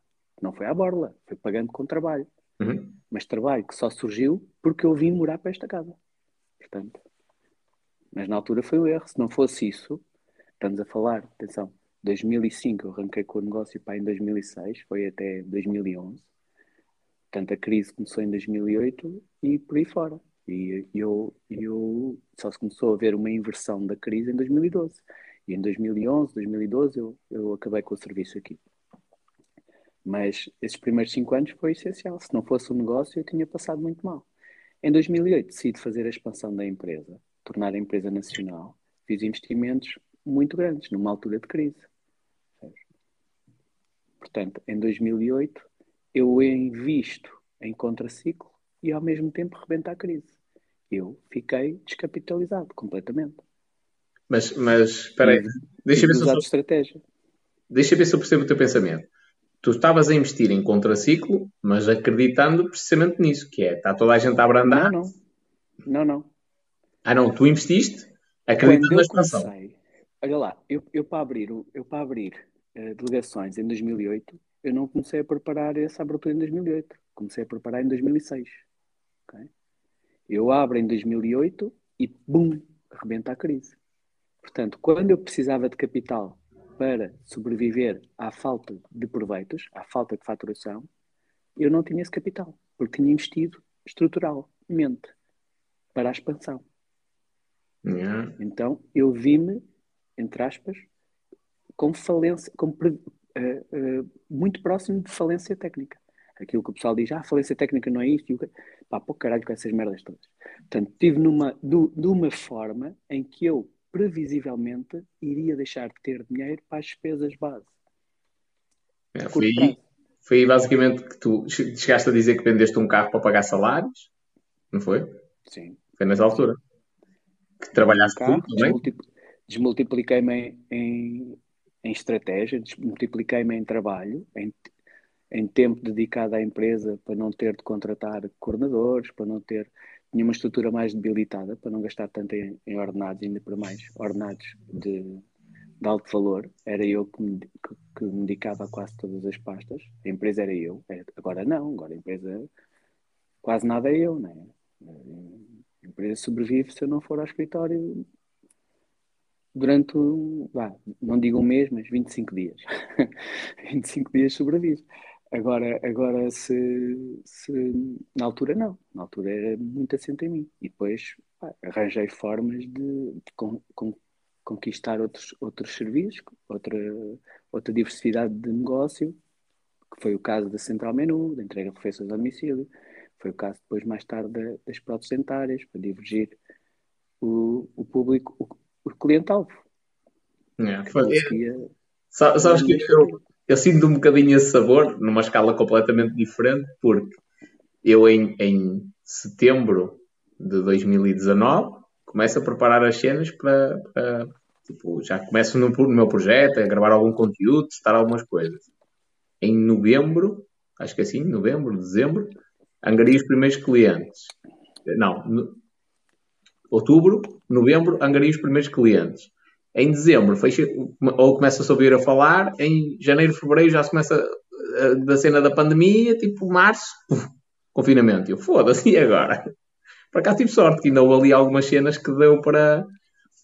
Tipo, algum, alguns negócios que deu para operar na mesma, mesmo estando tudo em confinamento e coisas do género. Portanto, sinto, sinto um bocado desse sabor. Agora imagino tu, isso. Tu estás, no, tu estás no marketing digital, portanto, o marketing digital é algo que até é uma área que eu não domino, mas se eu dominasse, acredito que até crescia negócio com os confinamentos. Sim, sim.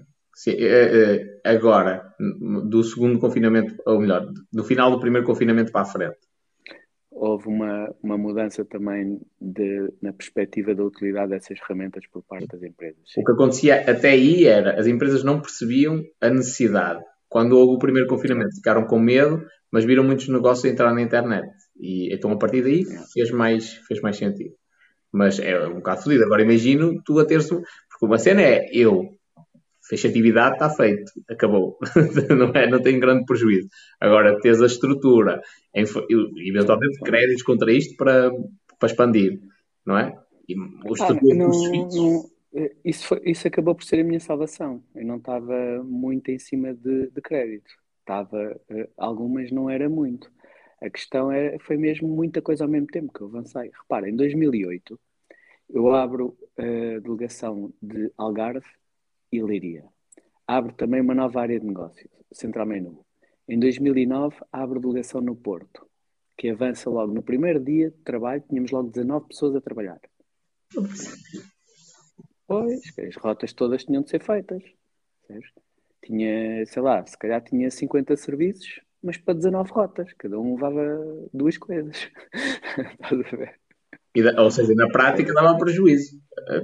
Claro, Claro, e é esse, e é esse tempo até os meus clientes perceberem que eu já estou lá, que os meus clientes que, que, estavam em Lisboa saber que eu já estou no Norte e fazerem a, divers, a divers, divergirem o negócio deles dos operadores que utilizavam na altura do operador, para mim é esse tempo que demora.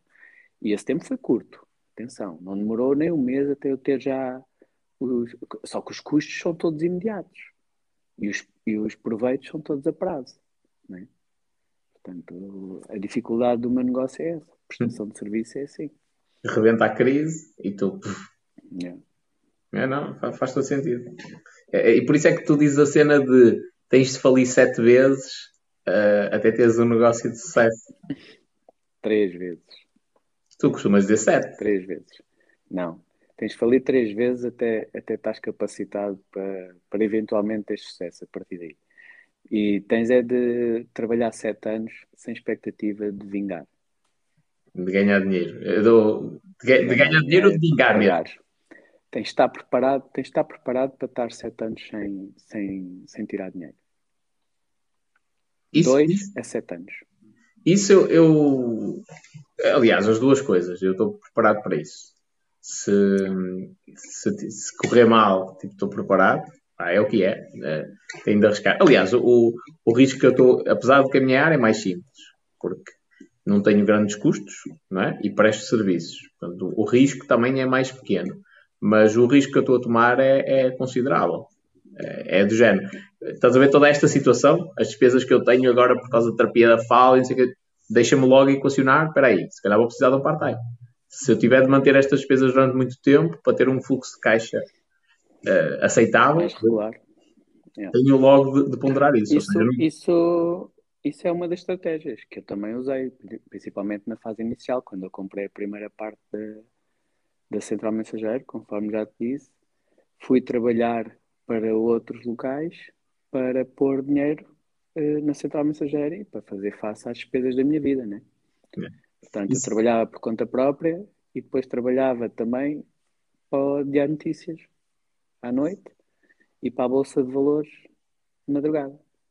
Isso é uma cena que na, na cabeça da maioria das pessoas não encaixa. Porque teoricamente, não. nesse momento da tua vida, tu estás a trabalhar para sustentar o teu negócio que está a dar prejuízo. Ou entrar. Sim. Não é? A vida e o negócio. A vida que, eh, a vida que eu tinha, eh, na altura não tinha assim grandes despesas, mas depois também comecei a viver sozinho, um apartamento modesto, uh, no, no, no, mas, onde estava confortável, não é? Mas não era nada do outro mundo, não tinha viatura própria sequer, a minha viatura era da empresa e pronto, e, e tinha, e tinha os meus compromissos do empréstimo que pedi comprar a, empresa, tinha compromissos também na empresa porque eh, na altura, como já te disse, fui enganado e tinha custos superiores aos proveitos, então tive de trabalhar fora da empresa para pôr dinheiro na empresa. Sim, o, que eu quero que as pessoas percebam aqui, deste lado ainda em 89 pessoas, o que eu quero que elas percebam é que a maioria das pessoas nessa situação em que tu estavas, o que é que ia fazer? Fechava a empresa, acabava com o sonho do negócio e ficava na mesma só com os empregos porque é aquilo que está a dar dinheiro. Mas, mas, mas atenção, espanhol, isso não está errado, só está diferente. A questão, eu fiz isso porque foi a minha opção. Na altura, não sabia se era a certa ou se era errada. Na altura era o que eu sentia que tinha de fazer. Felizmente resultou bem. Podia não ter resultado. Não, não, eu não, não, nem estou a contestar isso. Também não estou a dizer que eles estão errados nesse, nesse aspecto. Estou a dizer é que tem a ver Pronto. com a mentalidade. Por isso é que tu, quando falas com empresários, eles têm uma mentalidade e o típico trabalhador tem uma mentalidade diferente. Não há certo e errado. É, são mentalidades diferentes. Exatamente. E é o que eu estou sempre a dizer ao pessoal que se safa e o pessoal que não se safa tão bem, a diferença entre eles é o pensamento. É. Sabes que eu, eu hoje eu, eu, já tive. Eu, tiveste, se calhar, uma experiência diferente da minha. Não é melhor nem pior, é diferente da minha. Mas eu tive muito um condicionamento no sentido de ser empregado. Acho que a crise de 2008 ela atacou muito a minha geração. Foi no início da nossa vida adulta, tipo, atacou muito. E aqui, eh, na crise de 2008, 50% das empresas do Conselho de Paredes fecharam portas. Porquê? É uma zona muito mal preparada, os empresários que existem não são empresários com mentalidade de crescimento, é do género, abriram a pequena empresa na garagem, aquilo começou a ter clientes e cresceu e às vezes tudo desorganizado, sem um, uma visão sequer em relação ao futuro. Portanto, quando, e, e, e pior, grande parte deles nunca teve a visão de, espera aí, eu tenho que ter uma reserva para o caso disto, num um momento qualquer a economia parar ou ter uma reviravolta. Então, quando aconteceu essa reviravolta, a maioria não aguentou. Ou pelo menos metade não aguentou. Então, a minha geração foi muito festigada por isso. Eu fui muito trabalhado para ter mentalidade de funcionário. Só. E isso, o que mais me custou a mim foi, não tendo agora um sucesso gigantesco, como é lógico, mas o que mais me custou foi começar a, a, perceber como é que do outro lado, da parte dos empresários, eles olham para o mundo, porque é uma mentalidade completamente diferente. Ah, eu, nesse aspecto, tive sorte. Eu, do lado do meu pai, o meu avô era agricultor. Era daquelas famílias. Meu pai é, de uma, é ele e mais cinco irmãos, são seis ao todo. E, e era tudo agricultores. E estávamos naquela época em que uma pessoa só tinha uma hipótese, uma pessoa que nascia naquele, na, naquele meio, só tinha uma hipótese, que era ser agricultor. Ou então aproveitava uh, a ida para o ultramar e depois lá tentar fazer qualquer coisa. E foi o que ele fez. Portanto, quando eu nasci, o meu pai era já uh, empreendedor. Estava a empreender na altura em Luanda, tinha já um, um negócio lá de agricultura. Mas pronto, quando se deu o 25 de Abril, teve de deixar lá tudo e casa paga e tudo, ficou lá tudo e não, não conseguiu reaver nada. E veio só com o, dinheiro da venda do carro que tínhamos lá na altura. Uh, o que é certo é que eu sempre vi ele, eu quando chego ao, ao meu estado de consciência de, de, de que a vida custa, já vi o meu pai numa realidade de empreendedor, a trabalhar por conta própria, num sistema cheio de defeitos, mas que na, na época funcionava. Agora já não funciona assim. Que era, na época funcionava, trabalhavas muito, davas-te davas bem. Hoje em dia, se trabalhares muito, não é garantido que te dês bem. E é importante as pessoas terem essa, esta noção. Quando, quando tu dizes trabalhar muito, é muitas horas no sentido de dedicar muito tempo. Trabalhar muitas horas, com muitas horas, fazer uh, trabalhar na empresa. Okay? Se tu trabalhares na empresa, tu és funcionário da tua empresa. E era o que ele fazia. Uh, ele não tinha capacidade de delegar e assim comprometeu a possibilidade de escalar. Ele não tinha a capacidade de inovar então assim perdeu também a oportunidade de, de reduzir as horas de dedicação. Ah, montes de erros, mas o bom de, disto tudo é que ele ensinou muito do que eu precisei para mim, em termos de espírito de sacrifício, de resiliência, de perspectiva empresarial, portanto, que, que, uma pessoa pode trabalhar por conta própria, não é uh, razão única uh, estudar para conseguir um emprego. Uh, há hipótese também estudar para conseguir trabalhar por conta própria, para abrir um negócio, mas também aprendi muito com ele o que não se deve fazer, através da observação. Uhum. E isso foi, foi, foi excelente para mim. Por isso é que eu, eu devo ao meu pai uh, completamente a pessoa que eu sou hoje. Certo. O pessoal às vezes não dá valor mas a tive, tive, tive esse, Mas tive esse exemplo. Né? Tive exemplo de alguém que empreendia, de alguém que se dedicava e aí puxava a carroça. Só que, só que era outro tempo, lá está. O tempo dele era assim. Ele, e, mas está certo. Eh, e ele, ele se fosse, é hoje uma pessoa feliz, sem, sem dívidas, sem problemas de, de, que vai conseguir viver confortavelmente até ao fim dos dias dele e pronto, e está tranquilo. E está, está orgulhoso de, de, daquilo que proporcionou também aos seus filhos.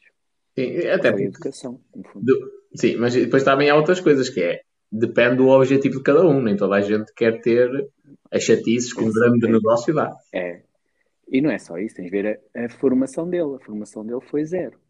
O meu pai, como era, atenção, estamos a falar de uma época completamente diferente.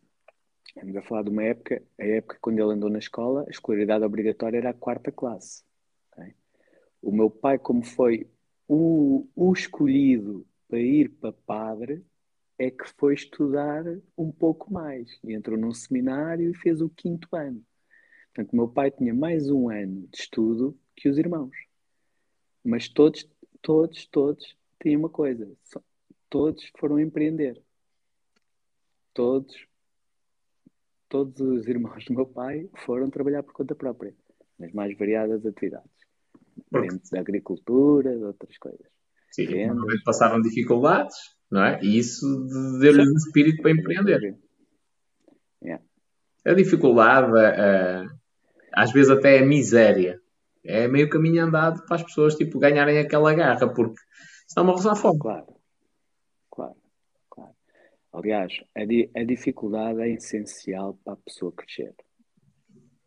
A, a maturidade depende da dificuldade. Aqueles momentos em que levas aquela chapada, tipo, ah, parece que eu vejo, eu vejo, eu vejo uh, pessoas com 20 anos com uma maturidade brutal e vejo pessoas com 40 anos e 50 anos e que são infantis até dizer chega. Na forma de ver as coisas, percebes? Uhum. Ah, eu, e, e, e, não me estou a referir a, a, cenas vãs como de trabalho ou de social. Não, estou, a referir mesmo a qual é, qual é o teu papel na, na, na vida, ok? E o pessoal pode dizer, ah, mas eu não tenho de. Claro que não, mas então para que é que tu serves, caralho? Não, tem, não tens uma prole, não tens, não, não tens, não tens filhos, ou, ou, ou, nem é obrigatório ter filhos, não, não, tens eh, uma missão para com os teus sobrinhos, para com os teus amigos, para... que, que estás só a passar por aqui, é? Estou a passar. É, então, então epá, cresce, meu, procura, aprende. Sabes que no Ensina, outro... partilha, comunga. É isso, é isso. No outro dia, eu tive uma conversa que tu ias gostar de ouvir. Porque eu estava numa das pessoas que me anda a tratar desta cena da língua e das, dos maxilares e tal, um dos vários profissionais que, que, me, que me estava a tratar, pronto, e acabei por falar do poder que o marketing digital tem para, para aquela atividade. Pá, e a conversa propiciou-se e, e repara, estamos a falar de alguém que andou a estudar durante bastante tempo, licenciou-se, tenho uma agenda repleta, cheia, completamente cheia. Trabalha de segunda a sábado. Tem N de marcações e agora, para conseguir estar com a família, já não aceita tipo das sete e meia em diante, porque antigamente até isso aceitava. E não tem vida própria. E mais, já tem uma empresa e um consultório próprio. E o que é que, o que, é que falhou ali? Qual é que foi a, a cena que eu estive a, a, a batalhar? Que é, a escola ensinou-te para tu seres um, uma excelente empregada. Neste caso era uma mulher excelente empregado, mas não te ensinou para tu seres uma excelente empresária. Se tu criares um sistema e tiveres outras pessoas a fazer a mesma coisa que tu fazes uh, aos teus clientes, O sistema é teu, tem a tua validação e tu tens a liberdade que tu precisas, por exemplo, para estar com a tua família. Ou então, se tem características técnicas que não possa ser facilmente replicado e uh, reproduzido por uma terceira pessoa, uma terceira parte, há que aumentar o preço. Também. Mas acho que naí já não é bem essa a questão. Mas te faz sentido. Aí, esta questão é essa montes de vezes. E o pessoal não tem estratégia financeira. Ou seja, é há um princípio que o pessoal uh, reconhece, que é a escassez era valor. Então, ao contrário. Ok. Ou seja, se o valor pode regular ou pode confirmar a escassez. Tu, tu, tu, tu, tens, tu tens de, tens de uh, analisar a escassez na compra, mas também na venda. Sim. Aliás, uma das formas de marketing que existe para gerar escassez é subir o preço. Se eu quero vender uma camisola de luxo, é subir o preço. A t-shirt custa 5 mas, euros. Mas isso, mas, isso, mas isso tem a ver com é razões psicológicas. Isso é, é diferente do que eu estou a dizer. O que eu estou a dizer é, nesse caso, e muitos, e muitos microempresários que são de, de, de, de, tarefas, pronto, tarefas assim técnicas, sejam fisioterapeutas, osteopatas, eh, médicos, que são únicos na sua especialidade, são validados pela comunidade como únicos. E agora imagina, com um osteopata tem que, nas consultas, tudo o que ele conheceu até ali é 50 euros, ok? Mas ele é o gajo, ele é o osteopata que resolve os problemas todos. E todos cobram 50 euros, mas um tem uma agenda que lhe ocupa 4 horas por dia e ele tem uma agenda que lhe ocupa 10 a 12 horas por dia. Porquê que ele vai cobrar 50 euros e comprometer uh, a permanência com aquilo que ele mais gosta, que é a família? Percebes? Ele vai aumentar o preço para 80 euros, vai trabalhar só 4 horas, mas vai ganhar o mesmo. Percebes? E vai na mesma ter o tempo para a família. Eu é isso, mas isso, isto, isto, este, esta forma de estar naquele pessoal microempresário que tem uma disciplina técnica, eles não conseguem ver isto, não conseguem pensar isto. Eu disse... É um, para, para, eles é, é, contra, é um contrassenso. Eu falei exatamente o que tu disseste. Porque a pessoa disse-me assim: Ah, mas porque eu não posso. As pessoas querem mesmo uma consulta comigo. Isso é fácil. A tua consulta custa o dobro do preço. E depois tu tens uma pessoa que está sobre a tua alçada, que tem a tua validação técnica, que custa o mesmo valor. Então, se uma consulta normal custa 50, a tua custa 100. E tu vais perceber logo que as pessoas dizem assim, epá, uh, mas este é bom, este daqui é, então faz parte da minha equipa, eu não meti aqui alguém que fosse incompetente. Só que está num nível diferente do meu, mas tem a minha validação. Pronto, e a pessoa opta pelos 50 euros, se o preço for a cena mais importante. Se o preço não for a cena mais importante e ele quiser é a qualidade e a pessoa, ela vai pagar os 100 euros. E, e aí reduz o número de consultas, tem mais tempo ganha muito dinheiro. Mas olha, é, mas é muito complicado para nesse, nesse setor, é muito compl complicado escalar, exatamente porque estamos a falar de uma componente técnica muito grande. E então, se o outro que ele forma adquire essa mais-valia técnica, o outro que ele forma acaba por ganhar asas, monta um consultório também dele e boa noite e um caju vai. Portanto, em, em vez de usar de escala em quantidade, usa de escala através da valorização própria, gerando escassez através do preço. Se ele está a trocar horas por euros, que está, embora seja um microempresário, está a trocar horas por euros, e pode estar com a missão toda do coisa do juramento de de não sei do quê e o caraças para ajudar as pessoas que pedem não sei o quê. Mas ele é que escolhe a vida que ele faz. Ele é que escolhe a vida que ele tem. Então, se quer mais tempo para a família, ele aumenta o preço. Dá menos consultas, ganha o mesmo ou menos ou mais dinheiro, conforme a estratégia for montada, e está com a família mais tempo. sabes que a minha sugestão é logo marketing digital Tens de, de, aparecer na internet que é para tu seres a referência. Para não haver ninguém que, da tua área que, que esteja tão bem referenciado. Portanto, É, isso, isso dá para uma quantidade, mas também eh, isso, eh, nesse, tipo de, nesse tipo de profissão dá, sim, se, se a demografia for muito grande e tudo mais. Agora, se ele for altamente validado técnico, eu conheci um gajo, eu conheci um gajo e pá, conheci um gajo num casamento. Tínhamos um, um amigo comum que ia casar, ficámos na, na mesma mesa e acabei por, por gerar um, um bom diálogo com ele, um, um, médico ortopedista, que é daqueles médicos ortopedistas que é a Jesus. Ele viaja de norte a sul e cobra para aí 500 euros por intervenção, mas é o gajo. Estás a ver? É o gajo. Pá, altos, alto, atletas de alta competição, uh, pá, pessoal muito validado, sólido, muito ele, ele, ele serve um segmento, de artistas, cantores, uh, atores, desportistas. É o segmento que ele serve. Ortopedista. Fiz amizade com ele e o que é que eu vi? Que ele estava à mercê desse mercado que ele tem. Ele ganhava rios de dinheiro, mas não tinha tempo para estar com a família. E ele Pá, e ele a queixar-se. Até...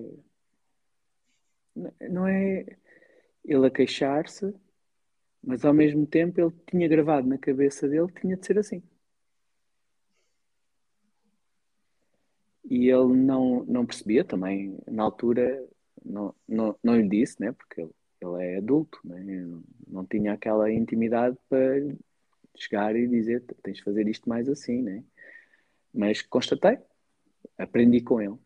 Aprendi que eu um dia, chegando àquele nível de uh, uh, procura, eu não poderia uh, sucumbir a esse nível de procura.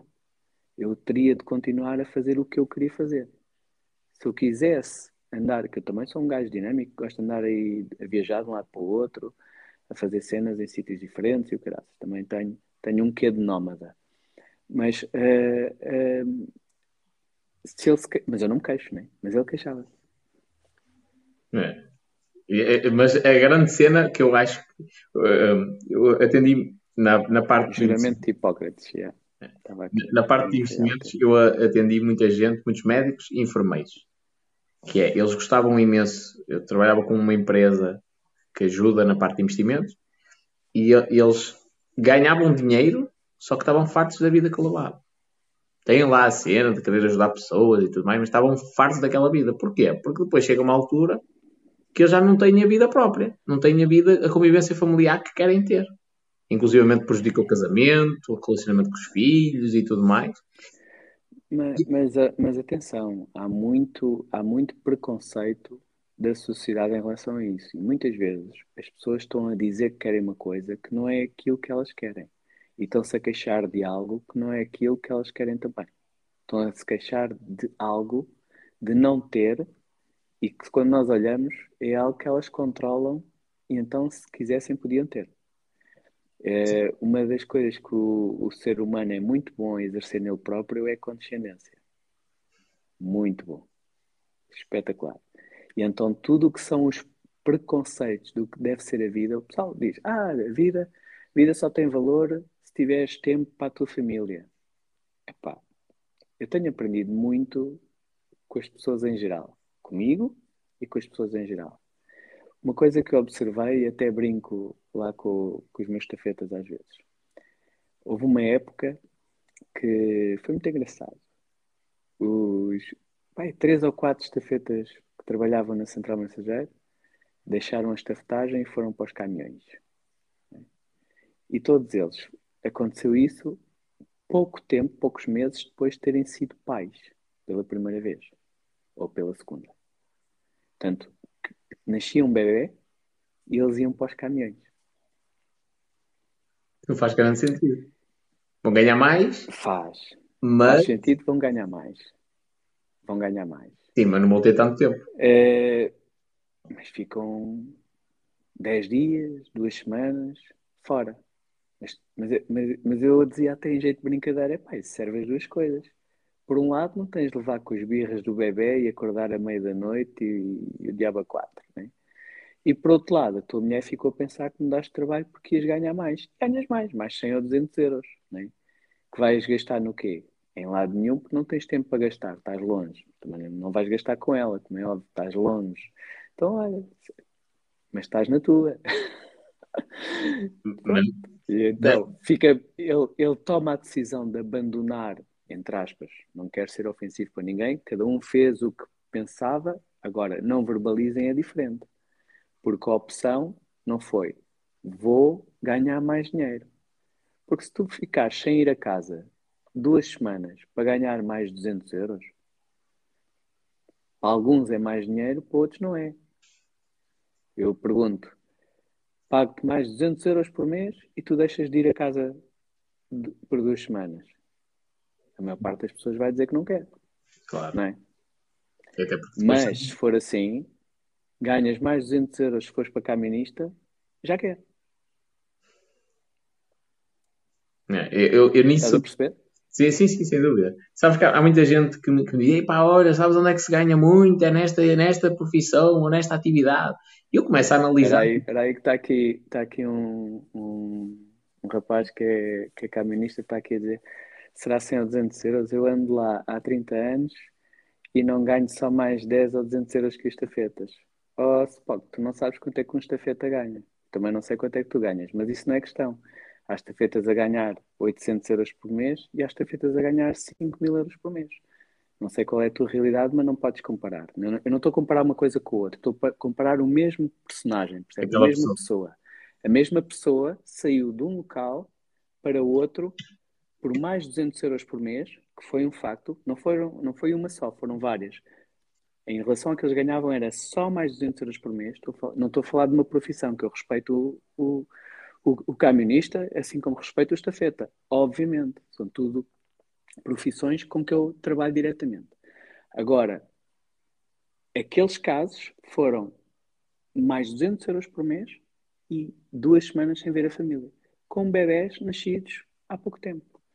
Ah, tu acabas por não acompanhar aquilo que se diz que são os três anos mais importantes da vida de uma pessoa, que são os três primeiros. Sim. Por exemplo, para mim. Isso, que forma o traço de caráter. Sim, eu, eu não tenho filhos, mas para mim isso era um fator determinante. Por exemplo, um fator que podia ser determinante de eu deixar de empreender podia ser o facto de eu ter um filho agora de um momento para o outro sem contar. Porquê? Porque entre eu arriscar, empreender e, ou ter de ir para fora, uma coisa do género, ou ter de arranjar um emprego para eventualmente estar próximo, era um fator determinante eu arranjar um emprego e ficar próximo de um filho. Para mim, mas não somos todos iguais, como é lógico. Se calhar há pessoal mais desapanhado. É, mas ao espanhol, eu aceito que estejas a dizer isso, é isso que tu sentes e é isso que tu és. Mas tu não foste pai, portanto não podes dizer. Não tenho podes dizer, mas, mas eu ouço, entrei-me aqui e saio aqui.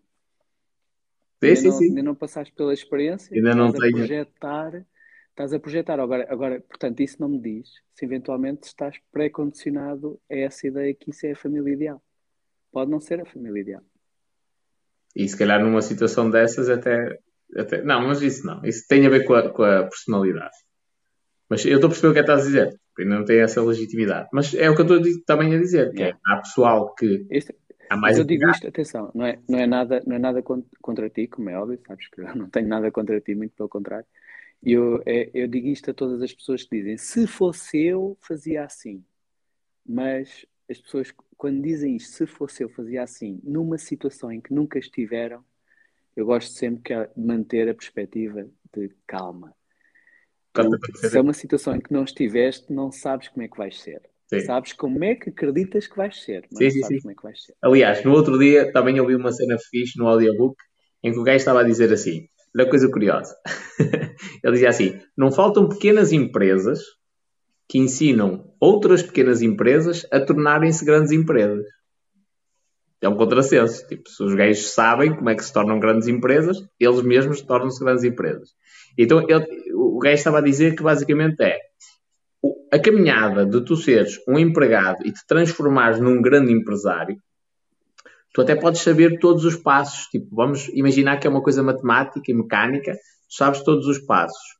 Só que passar por eles é diferente, implica gerir emoções. E nós não somos todos iguais. Há pessoas que eventualmente vão, vão aceitar esse sacrifício, claro. a dureza, vão conseguir lidar com aquilo, há outras que se calhar não conseguem. Portanto, é, tu até podes saber os passos todos do processo, mas não sabes se tu vais conseguir passar por, pelo processo todo. Vai um bocadinho no sentido Olha, que está, aqui, está aqui o André a dizer uma coisa muito importante. Ninguém quer ficar longe da família por gosto. André, nem todos são iguais. Há pessoas que não têm gosto em ficar longe da família, mas têm menos gosto em ficar lá em alguns períodos. É o que eu te posso confirmar. Pelo Concordo. que eu observei na primeira pessoa. Concordo. Concordo com isso. Agora, em relação ao, ao, se mais 200 euros fazia falta, pois, eu também, atenção, estou a falar dos casos que eu conheço e qualquer um deles quisesse trabalhar mais duas horitas ou três na minha empresa, garantia esses 200 euros a mais no final do mês. Portanto, podia resolver o problema dos mais 200 euros na própria empresa que já estava aí a dormir a casa, até ia almoçar a casa, ia passar os fins de semana todos a casa e pronto. Mas lá está, quem sou eu para dizer? Sim. Agora, não me venham dizer é que a razão foi uma, quando eu vejo que a razão invocada era solucionada sem aquela mudança. Pronto. Mas cada um acredita, as, as, próprias pessoas acreditam que estão a fazer aquilo por aqueles motivos. Eles não se, eles não se aceitam. Né? Eles não têm consciência. Eu é que estou a dizer isto. Da observação. Pá, observo e, e, conheço um bocadinho a natureza humana. Até porque depois há pessoas. Não renuncio que há pessoas diferentes. Somos todos diferentes. Podia haver um gajo que dizia assim: Olha, preciso de mais 200 euros por mês, já sei, vou deixar de fumar. Está feito. Nasceu o meu filho, vou deixar de fumar, já tenho estes 200 euros. Nem olha, nem trabalhava mais horas, nem precisava de ir para outra empresa, nem precisava de ganhar mais, só ia poupar. Uh, agora, em relação, como disse aqui, que havia estafetas a ganhar 5 mil na minha empresa, ah, mas é um, é um trabalho que a maior parte uh, não larga e quando eles precisam de largar por outra coisa, é muito difícil arranjar alguém capaz de fazer o mesmo e a pagar aquele valor. Portanto, não digam que querem quando não sabem se são capazes de o fazer. Falaste em dinheiro, caralho, pessoal. É, ah. Mas olha que curioso, olha que curioso. Ainda bem que falaste até desse valor e que, que o abriste aqui publicamente. Porque há muita gente que vai da Suíça para a França, porque o conceito é que lá fora que eles vão ganhar muito dinheiro, sendo que até vão para países onde têm um nível de vida superior. Não estou a dizer que não ganham dinheiro. Okay? E em Portugal, tu também tens empregos, e são empregos que não. Esse emprego não precisas de uma licenciatura, por exemplo, certo? Claro que não. Não. Até um precisas empre... de disciplina. Competência. Precisas de disciplina, competência Espírito de sacrifício. Então, em, no próprio país, existem empregos que dão um nível de vida como eles procuram no outro ah, país. Mas a, a, a questão não, não, se pode comparar assim. Existe, mas é mais escasso. Aliás, vai disputar logo montes de comentários exatamente porque não é comum. Eu sei que não é comum. Agora, é preciso é, é é compreender uma coisa. A maior parte do pessoal, e eu já falei contigo sobre isso, quando emigra, emigra com uma missão. E, e se tem essa missão, é para cumprir com essa missão, que é vingar.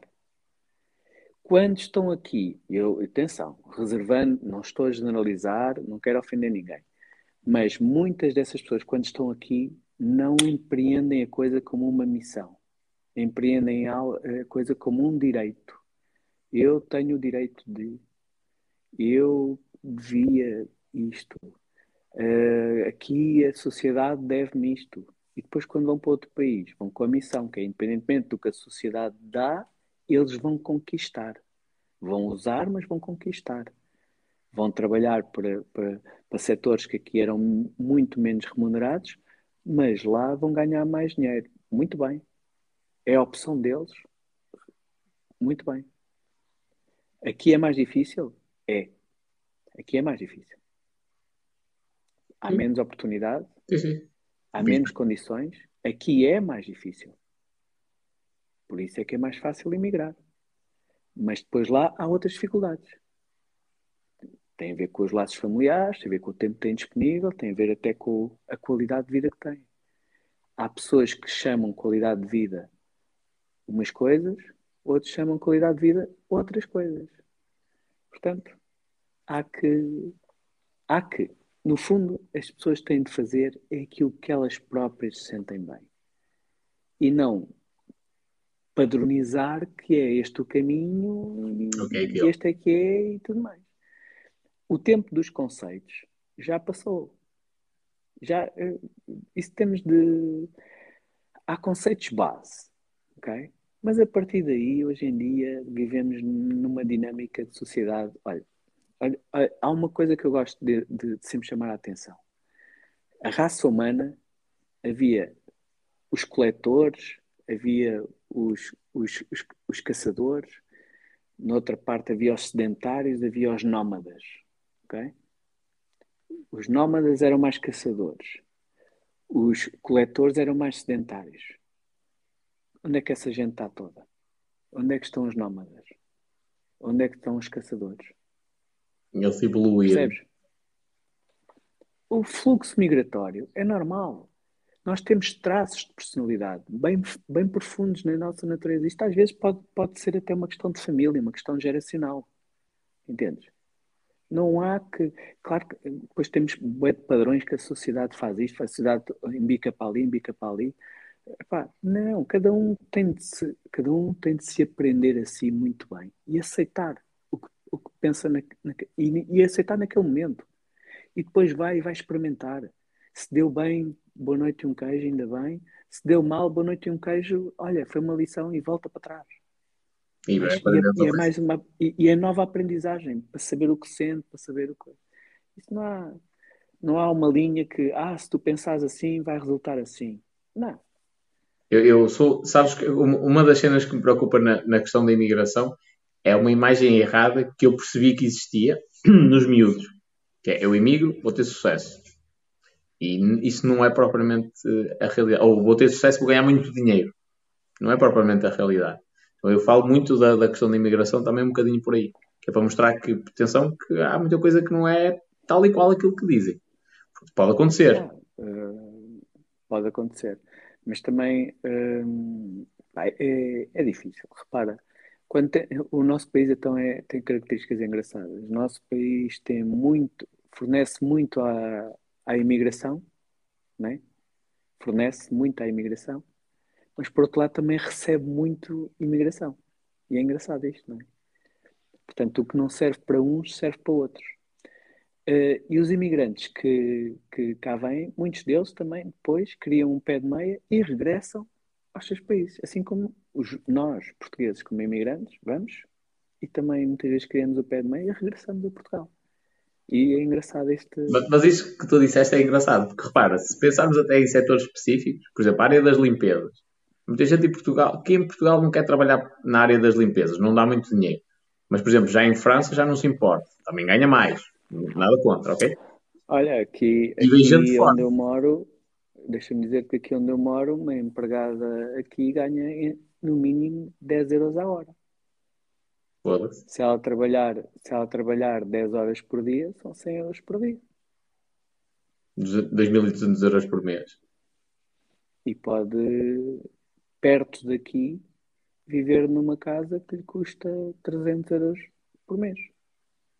Foda-se aí. Consegues arranjar casas desse valor? Perto daqui. Perto daqui. Sim, mas aí nessa zona há casas desse valor? Perfeitamente. A 5 km daqui. Foda-se. Olha, se eu disser, se gravares um vídeo a dizer isso, vais receber hate que Deus me livre. Ah pá, é fácil. Quem conhece aqui é, é fácil. Então, estão pessoas aqui que são do Cacém, Rio de Moro, Tapadas Mercês. Estas três localidades que eu te falei são 5 km de onde eu moro. Okay. E aqui onde eu moro não encontras nada a menos de 1200 euros. E a 5 km daqui encontras coisas a 300 euros.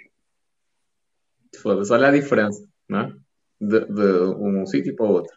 Mas, mas isso, isso para dizer o quê? Que pode uma pessoa trabalhar aqui em limpezas, pode trabalhar até uh, em várias casas e, e eu, eu, sei, ganha no mínimo 10 euros a hora. Há quem, há quem receba mais, há quem receba 12, há até quem receba 15. Só que são pessoas capacitadas. São pessoas onde as famílias que as têm confiam-lhes os filhos, confiam-lhes a casa, confiam-lhes os animais, né? confiam-lhes a gestão até uh, das finanças domésticas. Das compras e. Tudo. Tem de ser pessoas capacitadas, não é, não é uma pessoa que vai só limpar ali o chão e acabou. Isso é engraçado, estás a falar de uma cena não é assim um emprego ultra complexo, as limpezas, não desvalorizando, não é? Mas olha que dentro do, do mesmo emprego, a diferença que pode existir na competência de uma pessoa, que é a pessoa que chega lá, esfregona e com o espanador e está feito, fiz o meu trabalho que é limpar, e a mesma pessoa que faz esse trabalho, mas que vai mais além e gera ainda mais valor, e por isso é que recebe muito mais. É? Exato. Portanto, a questão nem sempre, nem sempre é a profissão que tu tens, é a forma como tu fazes o trabalho. Faz sentido. A capacidade que tu tens para aquela, para aquela, para aquela função. Olha, eu conheci uma senhora que o trabalho dela, ela é, é como é que não, não se pode chamar motorista, porque ela acaba por ser mais que isso. É um, há, um, há, um, há uma clínica aqui muito grande que é Joaquim Chaves. Okay? E o senhor Joaquim Chaves tem uma família grande, né? e a senhora, o que ela faz? Tem um carro para uso integral e o que ela faz é leva os putos à escola, uh, traz os putos da escola, leva para as atividades, traz as atividades. É, é o trabalho dela. Trabalha de segunda a sexta em tudo o que for o, as atividades externas, ela garante o transporte dos putos de um lado para o outro. Ele, não, ele tem de filhos e netos e não sei o quê, e ela garante ali a, a logística toda. E eu? Uma coisa assim. É o trabalho dela. E ganha, e ganha 2 mil euros por mês. Foda-se. Com carro para uso integral. Leva o carro para casa e Ah, mas tem de ter algumas competências. Tem de ser uma pessoa em quem eles confiam tem de ser responsável. Confiança. Responsável. Organizada. Disciplinada. Pronto. Está feito. É isso, é não, isso. Estás a ver? Não são, não são skills assim muito difíceis. E é engraçado que grande parte delas a escola não ensina, propriamente. Não é? é a disciplina Sim. e a resiliência. Quer dizer, grande parte dela os professores ensinam. A escola não. O sistema de ensino não. Mas os professores ensinam. Há professores, aqueles professores que nos marcam, por uma razão ou por outra, é porque nos ensinaram uma coisa ou outra. Eu tive coisas que aprendi com, com os meus professores. E com a escola.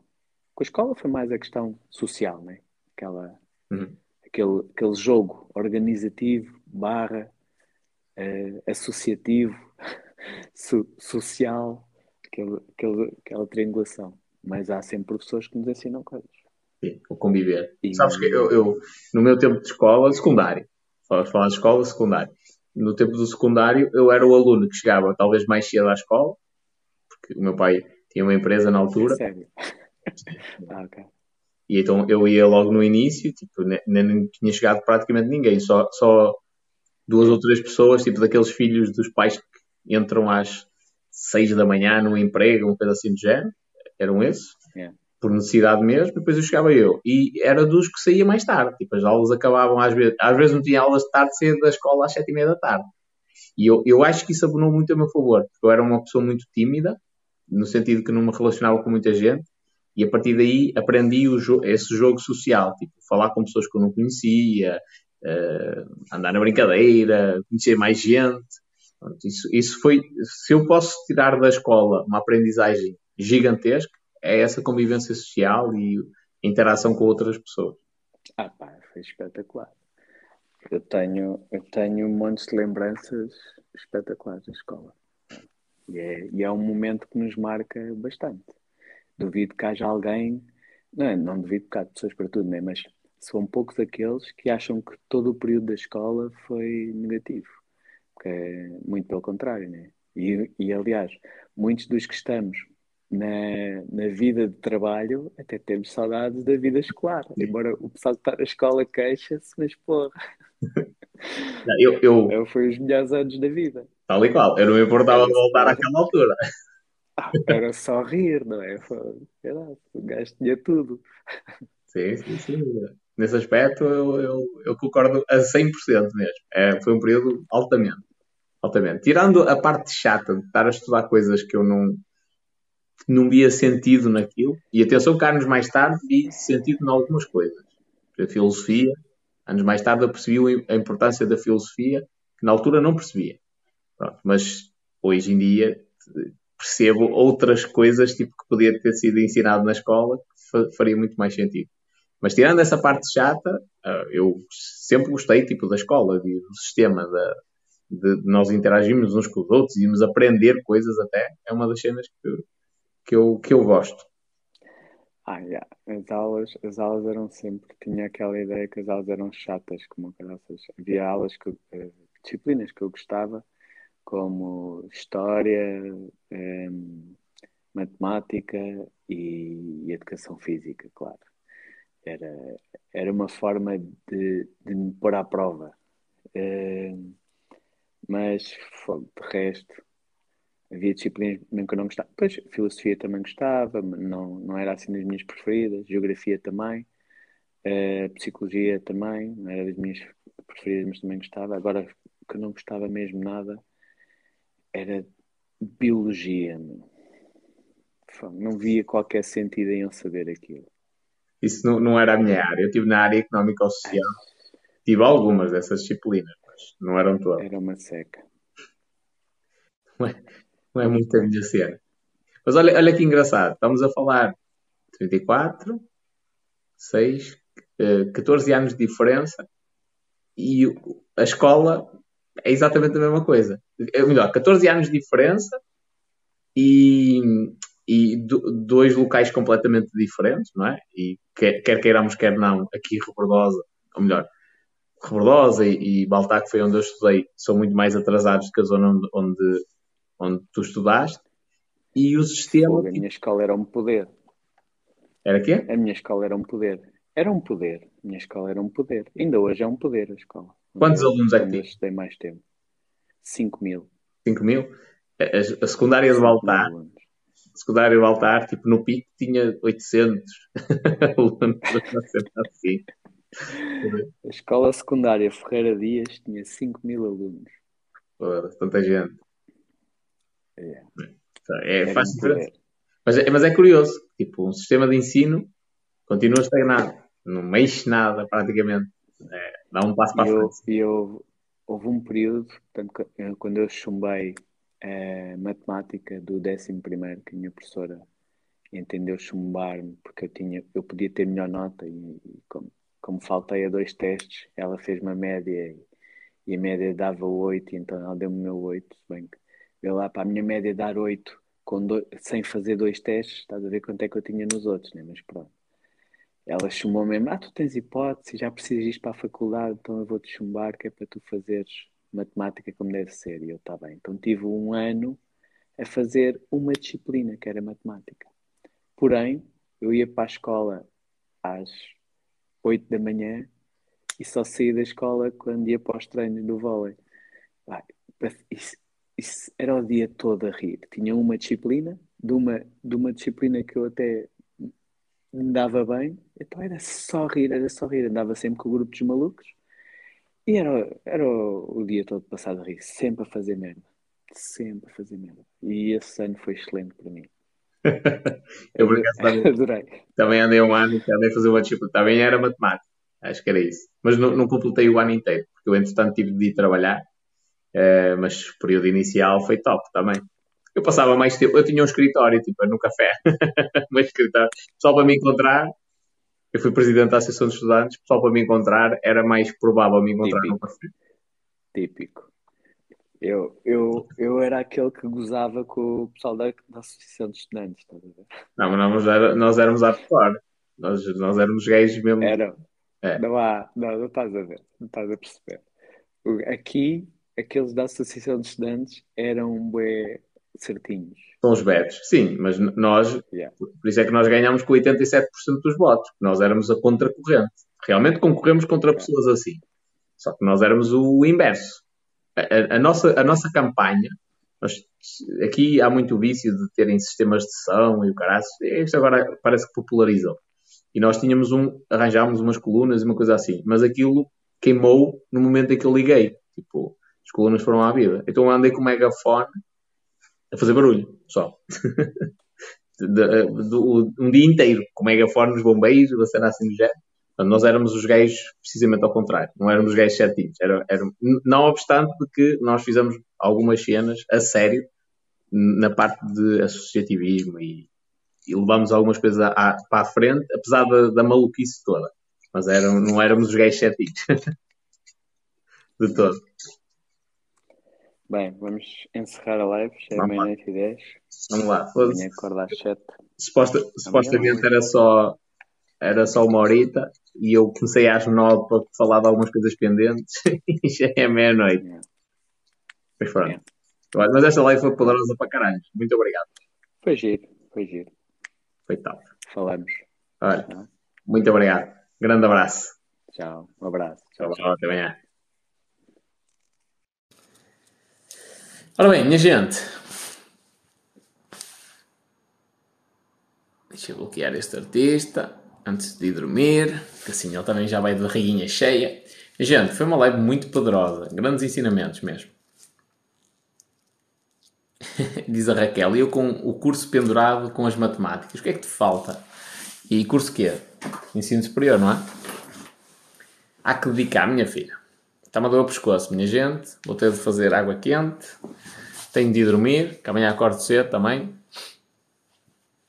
A, a- live foi muito potente. Falámos aqui de cenas mesmo muito profundas. E que dão que pensar.